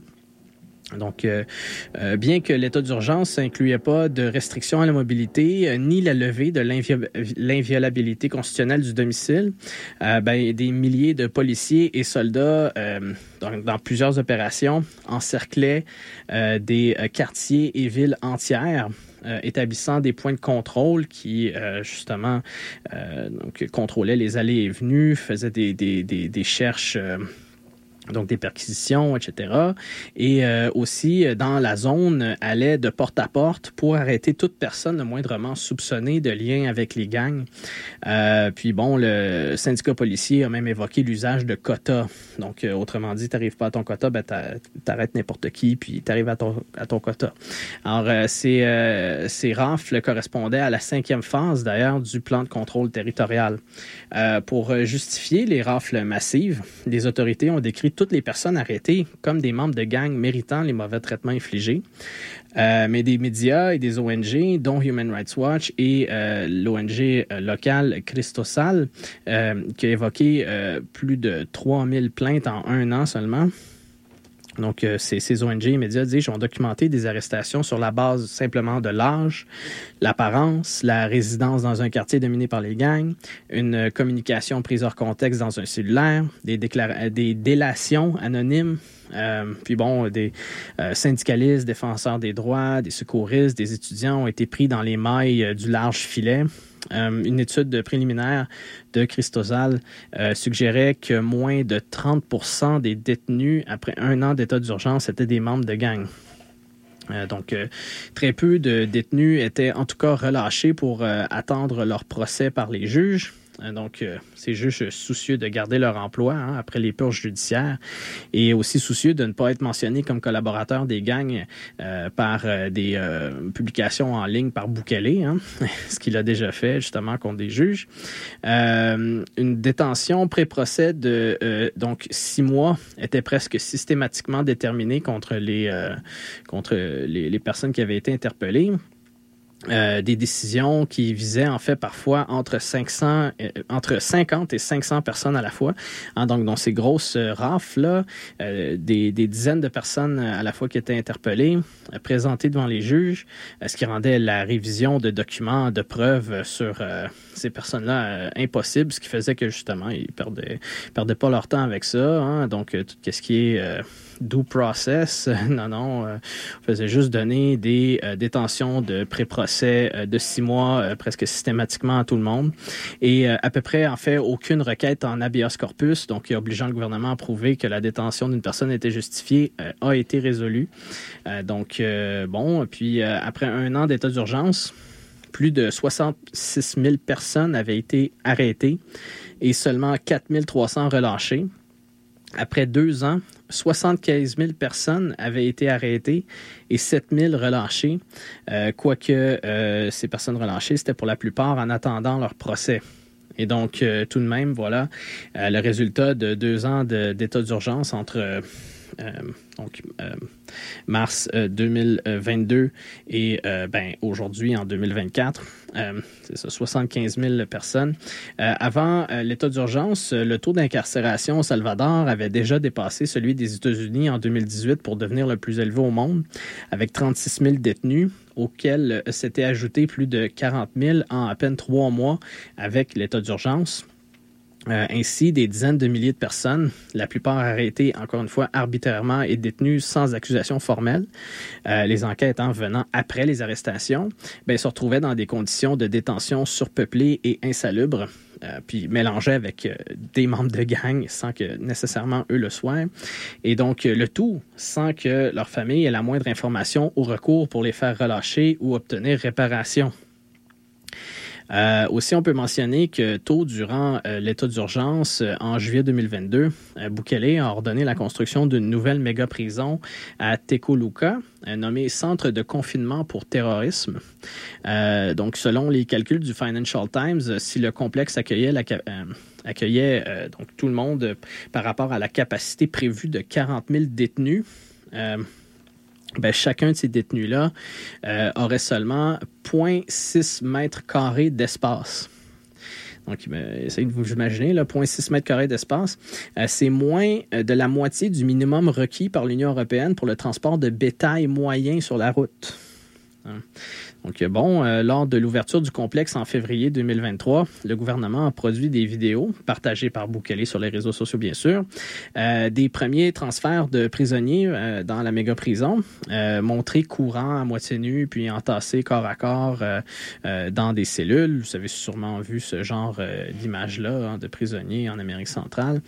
puis, bon, Boukele se moquait, quant à lui, des critiques euh, puis, euh, peut donner un, bon exemple du ton populiste et de la mauvaise foi qui lui est euh, assez habituel. Là, je le cite. Quoi vous dites que cette fichue dictature, il parle de, lui, là, mais en, satirisant, quoi vous dites que cette fichue dictature n'a pas donné de toxédo aux prisonniers? sans chaussures. Nous allons tout de suite prendre l'argent des hôpitaux pour enfants pour leur acheter des chaussures. Quelle marque pensez-vous qu'ils aimeraient? Alors bon, voilà, vous constatez, là, euh, je parlais de, mauvaise foi ici. Euh, euh, bon, il y a une différence évidemment avec des, droits minimaux et bon, leur donner un toxédo, aussi une espèce de, démagogie là, en opposant les droits des enfants à avoir un système de santé fonctionnel et encore une fois des, droits des détenus qui, encore une fois, pour beaucoup, étaient des gens arrêtés arbitrairement et qui, dans la vaste majorité des cas, selon les ONG, euh, n'était pas membre de gang. Alors bon, euh, euh, bref, quand même des discours de déshumanisation, hein, beaucoup dans, dans cette dans, ce, dans, dans cette guerre anti-gang au Salvador. Euh, des euh, analystes ont en tout cas mis en garde qu'un tel complexe euh, carcéral avait le potentiel de renforcer une culture de criminalité pour les détenus qui seraient éventuellement relâchés sans avoir, après avoir purgé leur peine, mais qui, bon, auront passé dans cette espèce de grinder à, à détenus, mais qui, donc, se retrouvent en en proche proximité avec euh, tout, tout, ce monde des gangs. Euh, surtout qu'un programme en fait de réinsertion ou de formation n'a pas été mis en place. Euh, dans, ce, complexe carcéral. Euh, puis on peut mentionner que le complexe accueillait déjà plus de 12 000 détenus en automne. Alors, euh, un petit peu plus du quart de la capacité prévue. est par ailleurs pas clair d'où provenait le financement pour la construction hein, de cette méga-prison, alors que la législature avait approuvé au début de l'état d'urgence un décret permettant au gouvernement de déroger le temps de l'état d'urgence, qui n'a toujours pas encore pris fin, donc permettait au gouvernement de déroger à la loi sur les acquisitions, les et contrats d'administration publique, euh, qui euh, requiert notamment la publication des contrats publics et l'évaluation des contracteurs. Sauf que là, bon, le gouvernement, voilà, peut faire ce qu'il veut, dépenser comme il veut, avec euh, donner des contrats à qui il veut, puis personne ne sait rien là-dessus. Euh, puis bon, euh, maintenant, euh, justement, sur ces conditions de détention, ben, en ce qui concerne les décès en détention, le gouvernement euh, n'a pas fourni d'informations et a refusé les, les requêtes judiciaires d'accès à l'information. on voit le pattern là, depuis, depuis, que, depuis que je parle de l'administration Boukele, c'est un blocage total de la transparence. puis comme je le mentionnais un petit peu plus tôt, comme le Walla le, le, le mentionnait, Euh, c'est euh, vraiment la classification euh, d'informations qui normalement aurait été publique. Alors des, des médias et ONG colligeaient donc ces informations comme possible. puis ben plusieurs comme Amnesty International ont rapporté un usage systématique de torture et Christosal a évoqué des blessures non soignées donc reçues lors d'arrestations et tabassage en détention comme étant une des sources des décès euh, en détention. Euh, les morts suspectes étaient presque toujours attribuées à un œdème aigu pulmonaire, c'est-à-dire une inondation des poumons. Euh, alors, bon, mais les, disons, s'il s'agissait effectivement de morts suspectes liées au traitement des détenus, ben, disons simplement que il manquait un petit peu de créativité là, quand il falsifiait les, rapports. C'était tout le temps, justement, bon, cause naturelle, c'est quoi? C'est un œdème aigu pulmonaire. Euh, c'est louche, en tout cas, c'est ce qu'on peut dire. On parle en tout cas de euh, quelques 330 personnes disparues et 190 décédées depuis le début de l'état d'urgence. Euh, notons que le travail des médias et des ONG se faisait dans un climat de répression. avant l'état d'urgence, Bukele et des agences gouvernementales bloquaient les journalistes et militants critiques sur leurs comptes de médias sociaux, ce qui est significatif parce que ces comptes de médias sociaux gouvernementaux et du président étaient largement utilisés pour annoncer des politiques publiques. Euh, et aussi, bon, le Citizen Lab de l'Université de Toronto a indiqué que des dizaines de journalistes et militants ont été la cible du logiciel espion Pegasus, euh, en particulier euh, l'équipe du média El Faro lors de la publication d'une enquête sur les négociations entre le gouvernement et les gangs. mais bon, à partir de l'état d'urgence, donc en avril 2022, la législature a rendu punissable de 10 à 15 ans de prison, je cite, la reproduction ou transmission à la population de messages ou propos émanant ou supposés des groupes criminels susceptibles de générer l'inquiétude et la panique. Donc, euh, mesure causant euh, de l'autocensure vivement dénoncée par l'Association des journalistes du Salvador et l'Association de la presse interaméricaine. Donc, euh, les détracteurs de la loi faisant valoir que les journalistes utilisent souvent comme source des messages laissés par des membres présumés de gang ou des entrevues ou audios partagés sur les médias sociaux. Mais là, ça pouvait plus vraiment euh, être utilisé. Euh, en tout cas, euh, si tu voulais pas t'exposer à des poursuites criminelles qui pouvaient valoir voilà de 10 à 15 ans de prison pour les journalistes. Il faut dire quand même que la loi a été abolie en novembre 2023 sans avoir provoqué d'arrestation. mais l'effet est évident là, sur le potentiel d'autocensure pour les journalistes. Aussi, on peut mentionner qu'en 2022, 182 incidents ont visé des défenseurs euh, des droits et des journalistes. Euh, donc, ça a été documenté. Puis, en avril 2023, ben, le média d'investigation El Faro, que j'ai déjà mentionné souvent, a annoncé son exil au Costa Rica face à l'intimidation.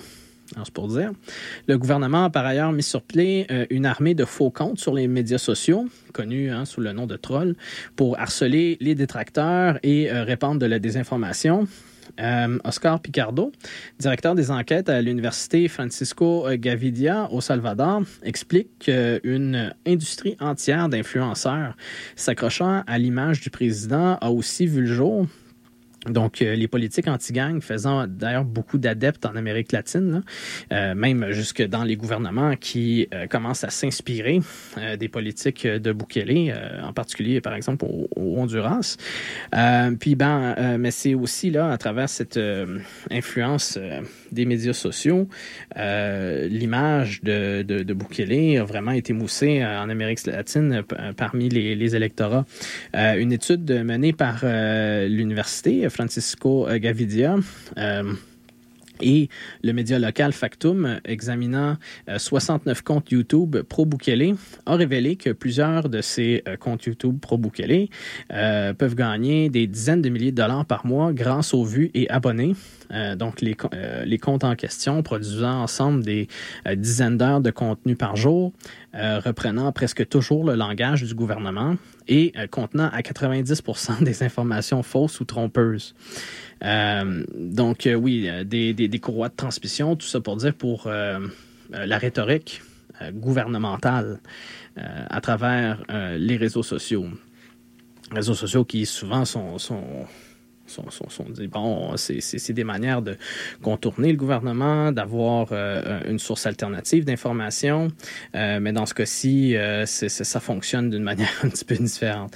bon, bref, je vais, après une petite pause musicale, revenir pour un dernier segment concernant le mandat de Nayib Bukele au Salvador depuis 2019, notamment justement là avec ben, quand même des résultats qui se sont avérés, malgré toutes ces, euh, ces problématiques au niveau des droits humains, euh, qui s'est avéré assez euh, efficace contre les gangs.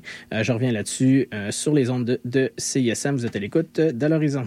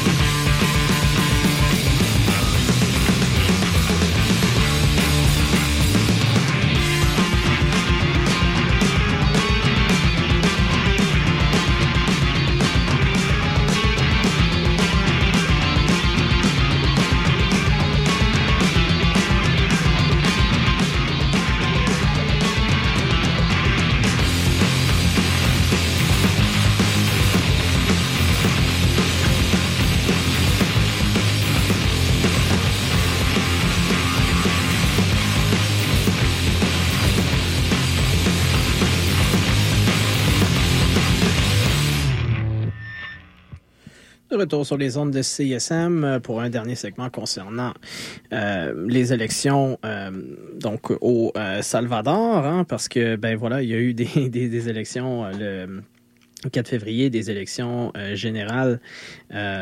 puis ben ça, a reconduit au pouvoir Naïb Boukele. puis ben, j'ai discuté de, de, son mandat euh, qui a commencé en 2019 euh, durant euh, le dernier micro.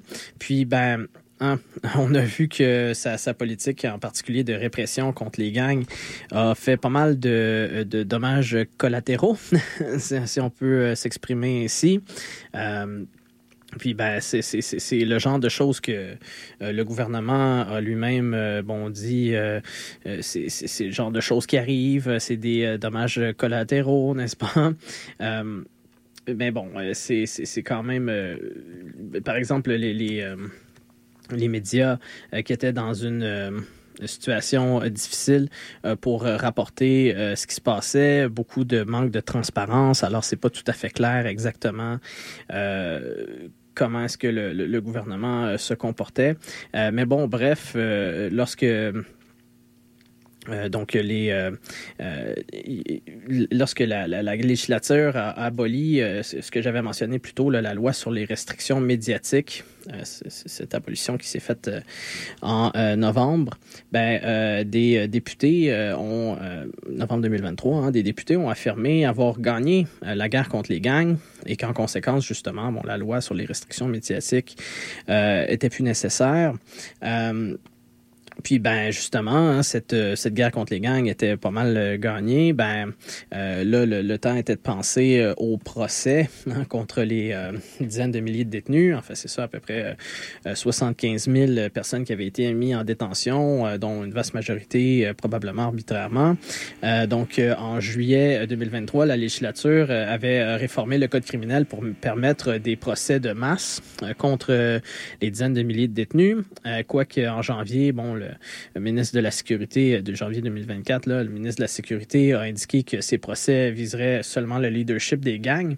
Euh, Bon, l'un de ces procès a d'ailleurs commencé en format virtuel le 8 février concernant 500 leaders présumés des euh, MS-13, hein, Mara Salvatrucha, euh, dont 24 très haut gradés. Euh, pour euh, plus de 37 000 euh, crimes commis sur plus d'une décennie hein, pour ces 500 leaders présumés, dont homicide, kidnapping et trafic d'armes. puis bon, entre-temps, en septembre, le président Bukele au Salvador a annoncé le lancement de la phase 6 du plan de contrôle territorial visant la création d'une direction nationale d'intégration avec pour mandat la lutte contre la pauvreté et la formation technique et professionnelle. Alors, on voit que justement, bon, avec la question des des procès, euh, de l'intégration.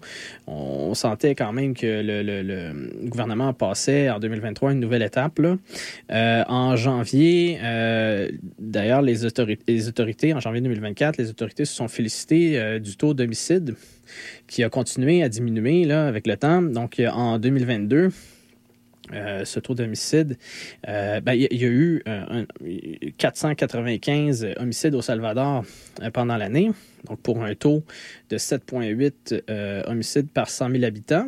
Et l'année suivante, en 2023, il y a eu 154 homicides pour un taux de 2,4 et donc là, on, note quand même hein, une diminution notable euh, par rapport, euh, juste en 2015, ça dépassait 100 euh, homicides par 100 000 habitants.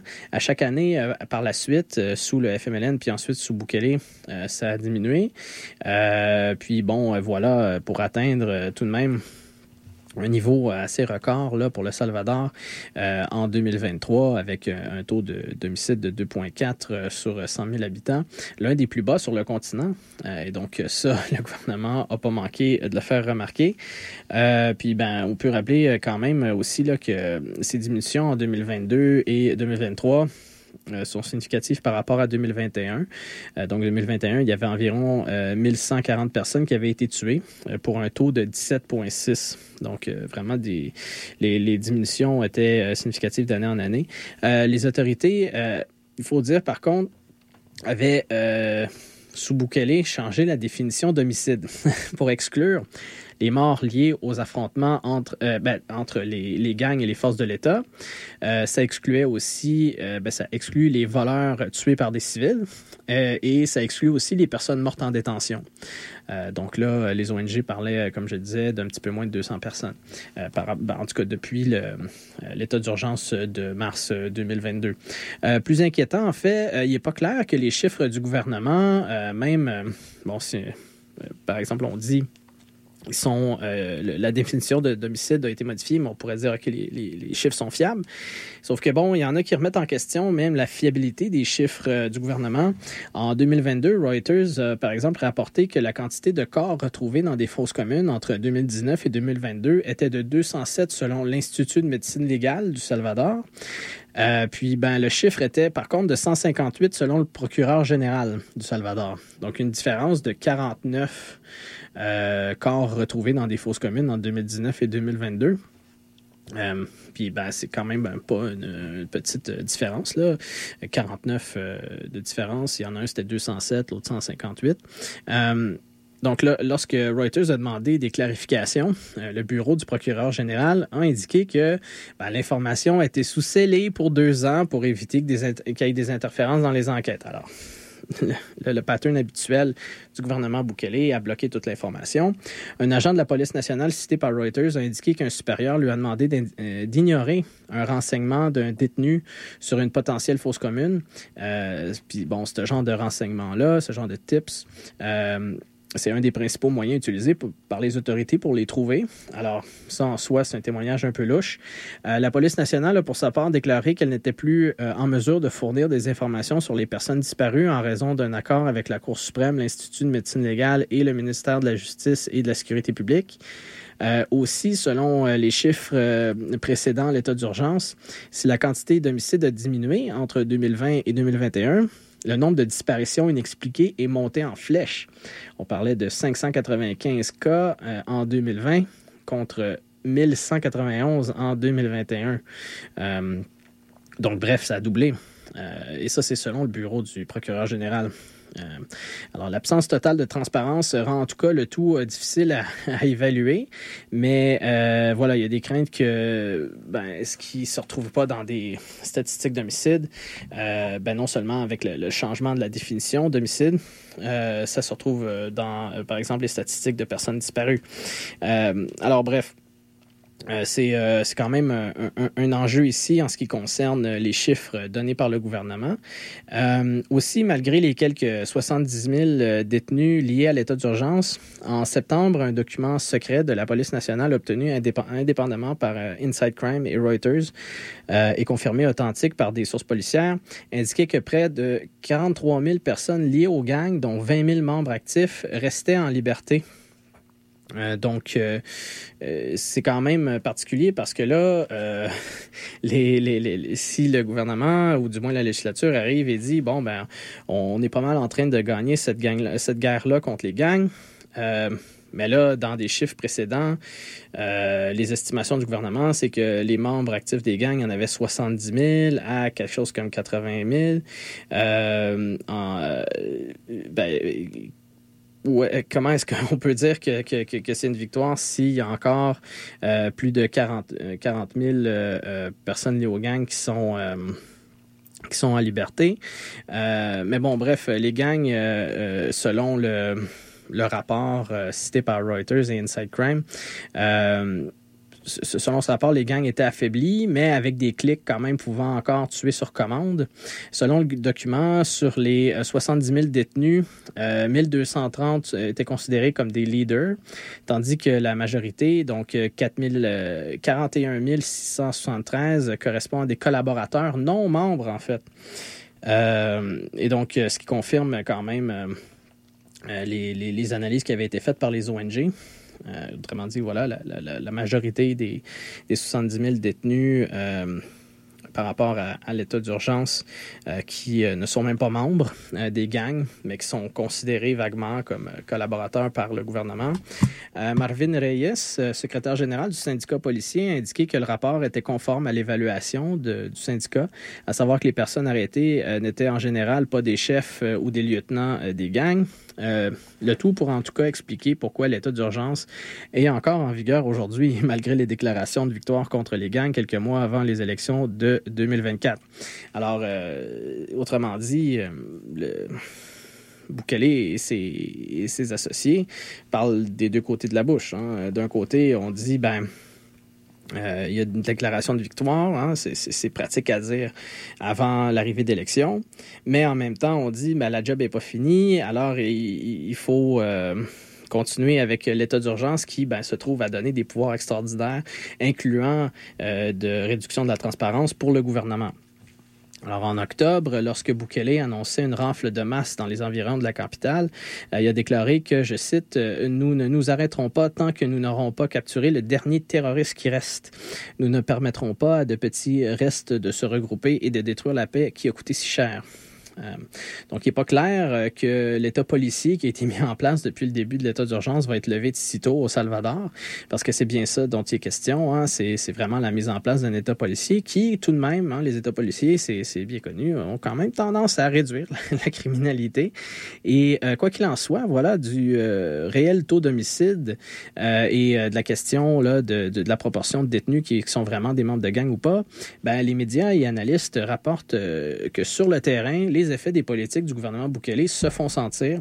Alors, euh, tôt en 2023, El Faro et euh, The Guardian ont, euh, par exemple, visité de nombreuses communautés au Salvador où les gangs étaient omniprésents pour parler à des locaux et ben, les deux médias ont confirmé que les gangs avaient virtuellement disparu depuis la mise en place de l'état d'urgence. Et donc, euh, l'extorsion, principale source de revenus des gangs, c'est pour l'essentiel évaporé en zone urbaine, selon les témoignages. Euh, bon, peut-être un petit peu plus difficile dans certaines zones rurales, mais tout de même, là, euh, différence particulièrement notable en ce qui concerne la diminution de, du problème d'extorsion. Puis aussi, ben, les euh, les médias en question ont rapporté qu'il était possible maintenant de se promener librement là où les gangs exerçaient autrefois leur contrôle en terrorisant la population. Et euh, même les communautés peuvent traverser les frontières autrefois euh, infranchissables entre territoires de gangs rivaux. Donc, euh, ce qui est euh, quand même pas rien. Euh, selon un vétéran haut gradé d'un gang rencontré par El Faro, qui a demandé l'anonymat plus par peur du gouvernement que par peur des gangs, il y a surtout, selon lui, là, eu une déconnexion entre les leaderships en prison des gangs et les chapitres des gangs dans la rue. Euh, qui euh, aurait donc pas reçu d'indication d'en haut pour faire face à la répression, euh, ce qui aurait laissé une impression que les leaders ont négocié avec l'État pour leur propre avantage en laissant tomber leurs soldats dans la rue, qui se retrouvaient isolés dans des groupes non coordonnés et qui pouvaient justement tomber dans les rafles, dans les filets des rafles du gouvernement. Euh, José Miguel Cruz, spécialiste des gangs salvadoriens à l'Université internationale de Floride, reste tout de même sceptique quant à l'étendue réelle du démantèlement des gangs, alors qu'il existe peu d'informations sur ce qui se passe en prison et que les causes profondes du problème, comme la pauvreté endémique, n'ont pas été réglées. Euh, aussi euh, Benjamin Lessig, euh, spécialiste des cartels du narcotrafic à l'Université de Chicago. il a aussi souligné que beaucoup de questions demeurent, comme le sort des leaders de plus haut niveau, évoquant aussi lui-même la possibilité d'entente des leaders avec l'État ou même d'un changement de régime dans la gouvernance criminelle. puis il y a Zaira Navas, une ancienne inspectrice générale de la police salvadorienne et maintenant coordonnatrice de l'ONG qui euh, faisait remarquer que si les autorités avaient mis la main euh, au collet des principaux leaders des gangs, ben, euh, il serait surprenant que le gouvernement les parade pas devant les caméras. Donc, En fait, euh, ça, ça, ça, évoque même la possibilité, là, euh, ce, ce, ce, gang, ce vétéran des gangs euh, qui mentionne les potentielles ententes, ce, spécialiste, le signe, qui, qui, qui, parle de la même chose, euh, donc des ententes entre les leaders des gangs et le gouvernement, euh, ben, ça rappelle le, le, ce que El Faro avait rapporté avec l'intermédiaire de Bukele, hein, intermédiaire avec les gangs qui, notamment, avaient procédé à l'exfiltration d'un leader des Mara Salvatrucha euh, à l'extérieur du pays, euh, ce qui lui a permis d'éviter une extradition aux États-Unis. Ah, donc, euh, est-ce que les leaders de, très haut niveau euh, sont même encore au Salvador? Est-ce qu'ils vont revenir après euh, une diminution de la répression? On peut aussi se demander ce qui va arriver lorsque les 70 000 détenus vont passer dans le système judiciaire et qu'une partie va être libérée. Alors, euh, on est probablement dans une période de transition, comme le fait remarquer Lessing, peut-être un changement de régime justement dans la gouvernance criminelle. bref, à voir. En tout cas, entre-temps, les, ces succès que j'ai mentionnés sur le terrain, qui sont bien réels, euh, ces politiques, euh, ces, succès des politiques sécuritaires de Bukele, se sont avérés euh, donc euh, plus que suffisants pour assurer sa réélection lors du scrutin présidentiel de, euh, de février 2024, qui a eu lieu le 4 février. depuis son inauguration, l'état d'urgence a fait l'objet d'une approbation entre 80 et 90% des personnes sondées, similaire au taux d'approbation de, du président Bukele lui-même. Euh, et donc, excusez-moi, profitant de sa propre euh, forte popularité, euh, malgré les accusations de corruption contre son propre gouvernement, comme je l'ai mentionné plus tôt, ben, a annoncé en juin 2023 lancer une guerre contre la corruption, euh, en fait euh, carrément comme directe analogie à la guerre contre les gangs, déclarant que les corrompus seraient arrêtés par les forces de l'État comme l'ont été les membres des gangs et qu'une nouvelle prison, même leur étant dédiée, serait construite comme celle visant le confinement des terroristes avec 40 000 places, comme je l'avais mentionné. L'annonce de cette guerre contre la corruption a été suivie d'une série d'allégations contre des législateurs euh, de l'ARENA et du, FM, FMLN, mais aussi de Nuevas Ideas, ainsi que de perquisitions contre l'ex-président Cristiani. Euh, puis bon, la législature a par ailleurs réduit la quantité de municipalités euh, au Salvador de 262 à seulement 44 en vue des élections locales de mars. Euh, donc le, la législature qui euh, disait que c'était pour réduire les dépenses, quoique l'opposition a dénoncé une tentative de centraliser le pouvoir, renforcer la bureaucratie et réduire l'autonomie des municipalités en matière de gestion de ressources et bref, renforcer le gouvernement de Bukele. En même temps, la législature a aussi réduit la quantité de sièges pour la législature suivante, passant de 84 à 60 sièges en vue des législatives qui, voilà, ont eu lieu avec la présidentielle le 4 février. Euh, puis, ben là aussi, ça a attiré des accusations de tentative de concentration du pouvoir et de mar marginalisation de plus petits partis qui avaient moins d'opportunités, là, en passant justement de 84 sièges à 60 sièges. Puis, bon, à part de ces politiques controversées liées à cette nouvelle guerre contre la corruption, Notons qu'en novembre euh, 2023, Bukele a reçu l'approbation du tribunal électoral suprême pour se présenter à sa réélection. Euh, et donc, le tribunal qui a rejeté tous les challenges se basant sur l'opinion des constitutionnalistes qu'au moins quatre articles de la Constitution du Salvador indiquent qu'une réélection immédiate après un premier mandat n'est pas permise. Euh, et donc, euh, oui, effectivement, euh, je l'ai évoqué quelques fois là, en discutant des différents euh, changements de pouvoir là, depuis la fin de la guerre civile. Euh, mais la Constitution prévoit donc un mandat par président, mais en tout cas pas des réélections consécutives. Mais voilà, le, tribunal électoral suprême a accepté euh, la possibilité d'une réélection euh, immédiate de Bukele.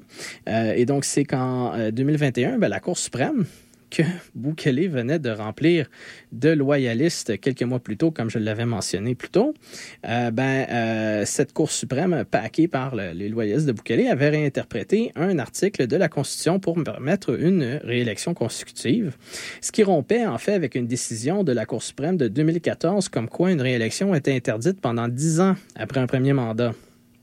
Donc, en fait, même on peut mentionner qu'à l'époque, en 2013, Bukele avait argué en ce sens. Mais là, bon, il ses intérêts ont changé, donc euh, ses paroles ont changé. Euh, puis, ben, euh, voilà, la Cour suprême, maintenant paquet de loyalistes de Bukele, a statué que la Constitution, via l'article 152, interdit seulement la réélection pendant six mois après un mandat et pas dix ans. Donc, le 30 novembre, la législature a en ce sens permis au président de suspendre ses fonctions à partir du 1er décembre 2023 jusqu'à la fin de son mandat, le 30 mai 2024. Euh, et donc, la législature qui a approuvé du même coup euh, la présidente euh, par intérim proposée par Bukele. donc, la présidente par intérim qui se retrouvait être sa secrétaire privée, Claudia Junia Rodriguez de Guevara. puis, bon, c'est elle qui est, qui est toujours là comme présidente par intérim. Ultimement, euh, la présidentielle, euh, bon, je l'ai déjà mentionné, a donné Bukele gagnant facilement, hein, cette présidentielle du 4 février, avec près de 85% des voix contre les candidats du FMLN et de l'ARENA, euh, qui ont enregistré seulement 6% environ des voix chacun. Bukele avait par ailleurs déclaré que son parti Nuevas Ideas avait remporté 58 des 60 sièges dans la législature, directement à l'issue des élections, alors que à ce moment-là, seulement une infime partie du décompte avait été rendu public. Euh, or, le décompte des voix a dû faire l'objet d'un examen minutieux après qu'un certain nombre d'irrégularités et de glitches ont entraîné une panne du système de transmission des résultats. Euh, donc, euh, l'opposition a évoqué même la possibilité de demander une annulation du scrutin à cause de ces irrégularités-là. et donc, ben, pour faire face à ces problèmes-là, le tribunal suprême électoral a demandé un recomptage manuel des votes des législatives et d'une partie des votes de la présidentielle. Quoi, bon, ça n'allait pas changer grand chose dans ce cas-là. Euh, puis finalement, le 19 février, les autorités électorales ont annoncé la fin du décompte manuel. Euh, donc, décompte qui a finalement octroyé 54 des 60 sièges parlementaires au parti de Bukele, Nuevas Ideas. Euh, et bon, ces partis alliés ont obtenu trois sièges supplémentaires, mais on s'entend que ça reste un petit peu superficiel. La, super, super majorité était déjà acquise.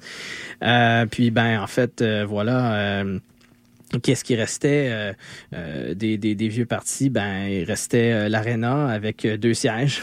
On a perdu 12 et le FMLN qui se retrouve voilà rayé de la carte là pour l'essentiel ben, ben carrément là je veux dire de, de, de la carte législative et ben euh, les observateurs euh, électoraux de l'Organisation des États américains, on peut le mentionner, ont continué quand même à euh, s'alarmer des retards et du manque de contrôle du tribunal électoral suprême pendant le décompte des voix laissant, euh, selon euh, voilà l'OAS, euh, les décisions entre les mains des représentants des partis politiques.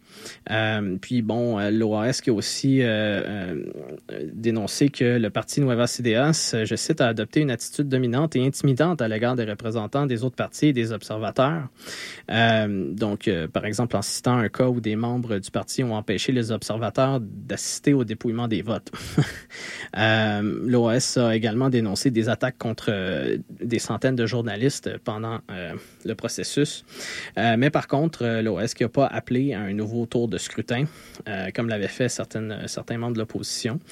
puis, ben, de toute façon, comme l'a fait remarquer un avocat de Citizen Action, ben, les irrégularités, de toute façon, semblaient pas assez systématiques ou généralisées pour avoir un impact significatif sur la mainmise de Bukele sur le pouvoir. Et euh, ben, c'est pas mal là qu'on en est. Donc, une situation quand même euh, euh, assez inquiétante pour le Salvador, quoique, ben, peut-être un petit peu moins au niveau sécuritaire.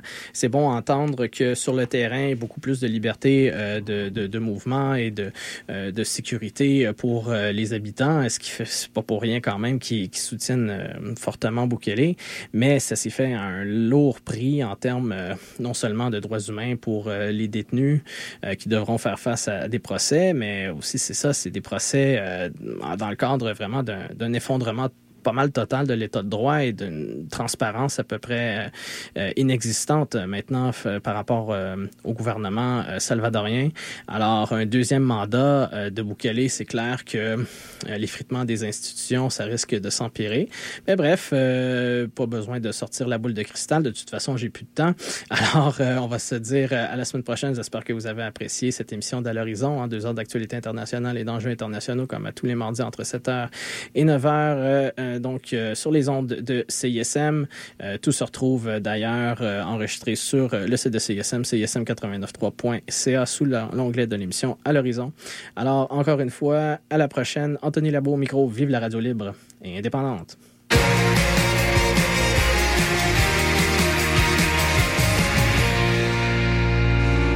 Le théâtre à petit prix, c'est possible.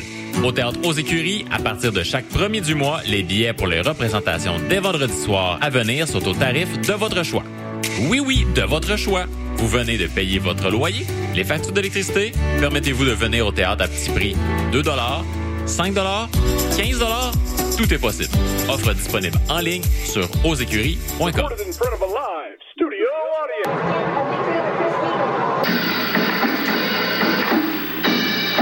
T'as rien trouvé de bon sur Netflix puis ça fait des heures que tu cherches?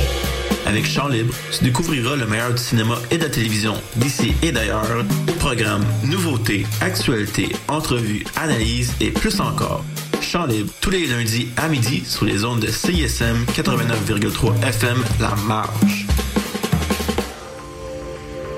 Du 13 février au 1er mars, venez vivre des émotions fortes et découvrir les montagnes russes de Maelstrom, un spectacle du théâtre Inc. sur notre capacité à nous amuser franchement. Plongez dans un univers pré-apocalyptique délirant dans lequel se côtoient le rire, le tragique et l'absurde.